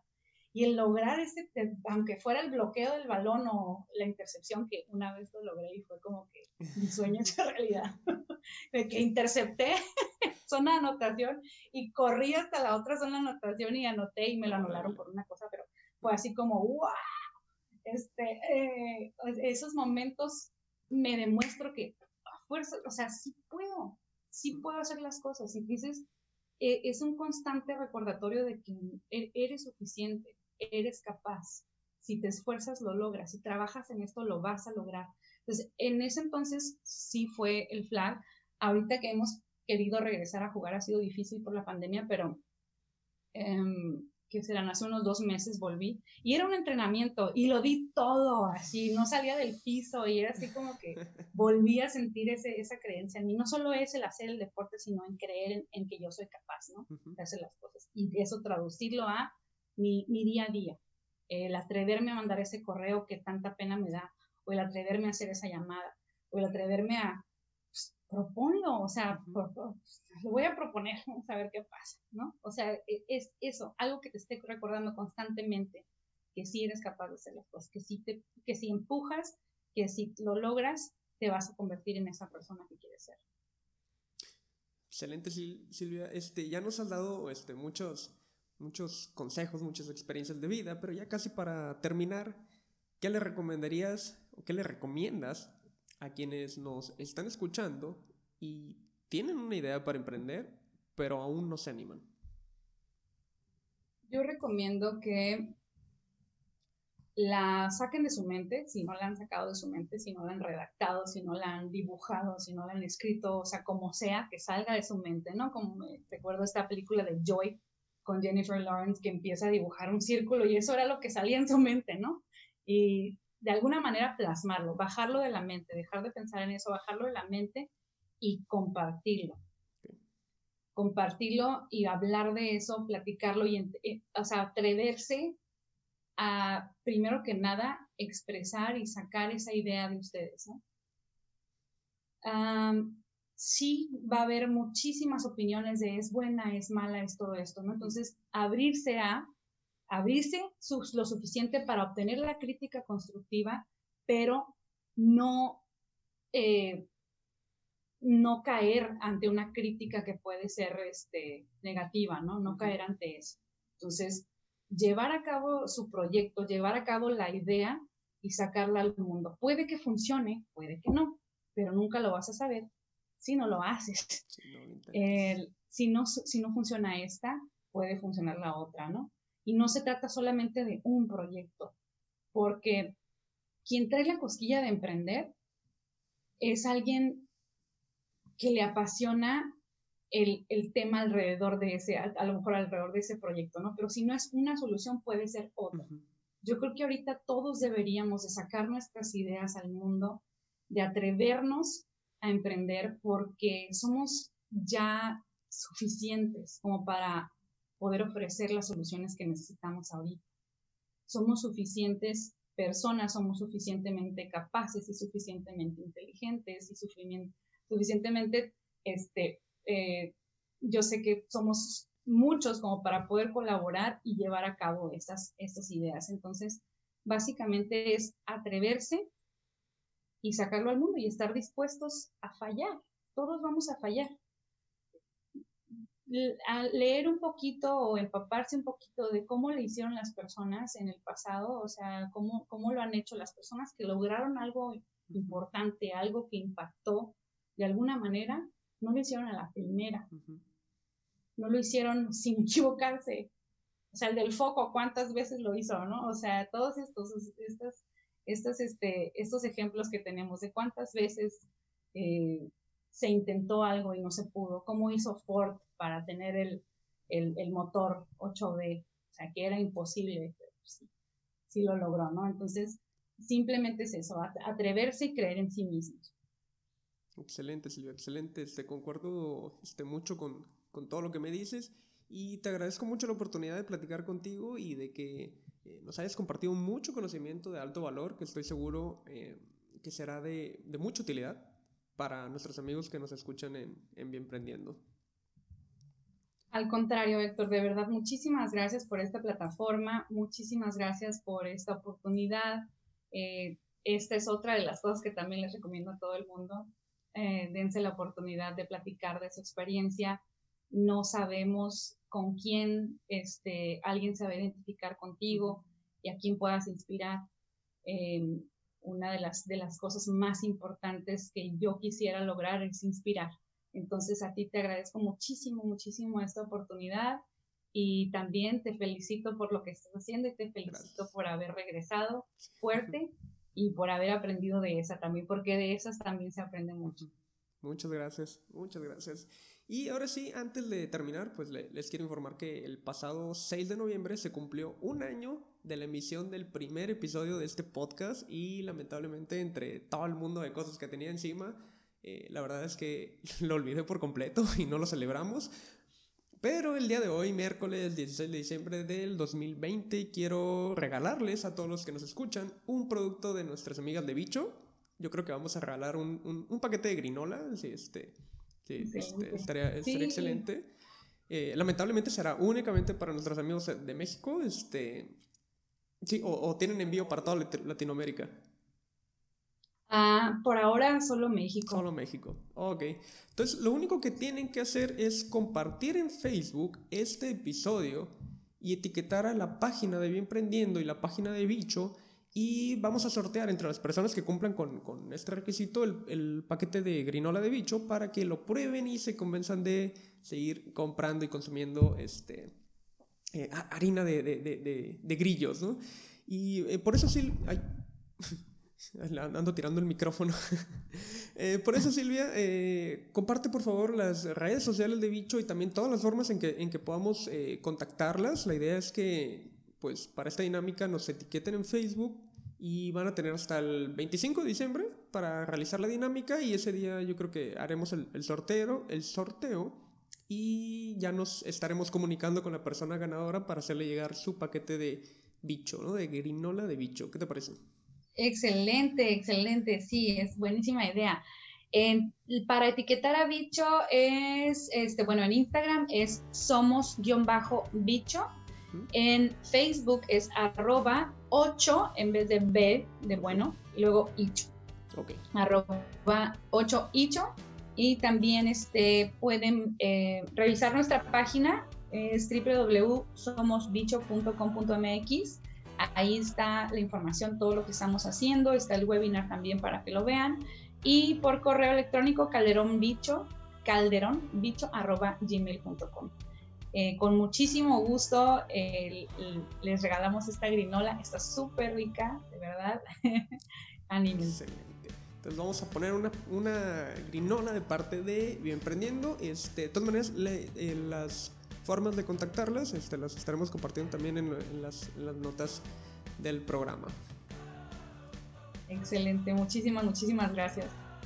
A ti Silvia, muchas gracias. Y muy bien amigos, recuerden seguirnos en redes sociales, nos encuentran en todas como arroba bienprendiendo y nos vemos en el siguiente episodio. Hasta pronto.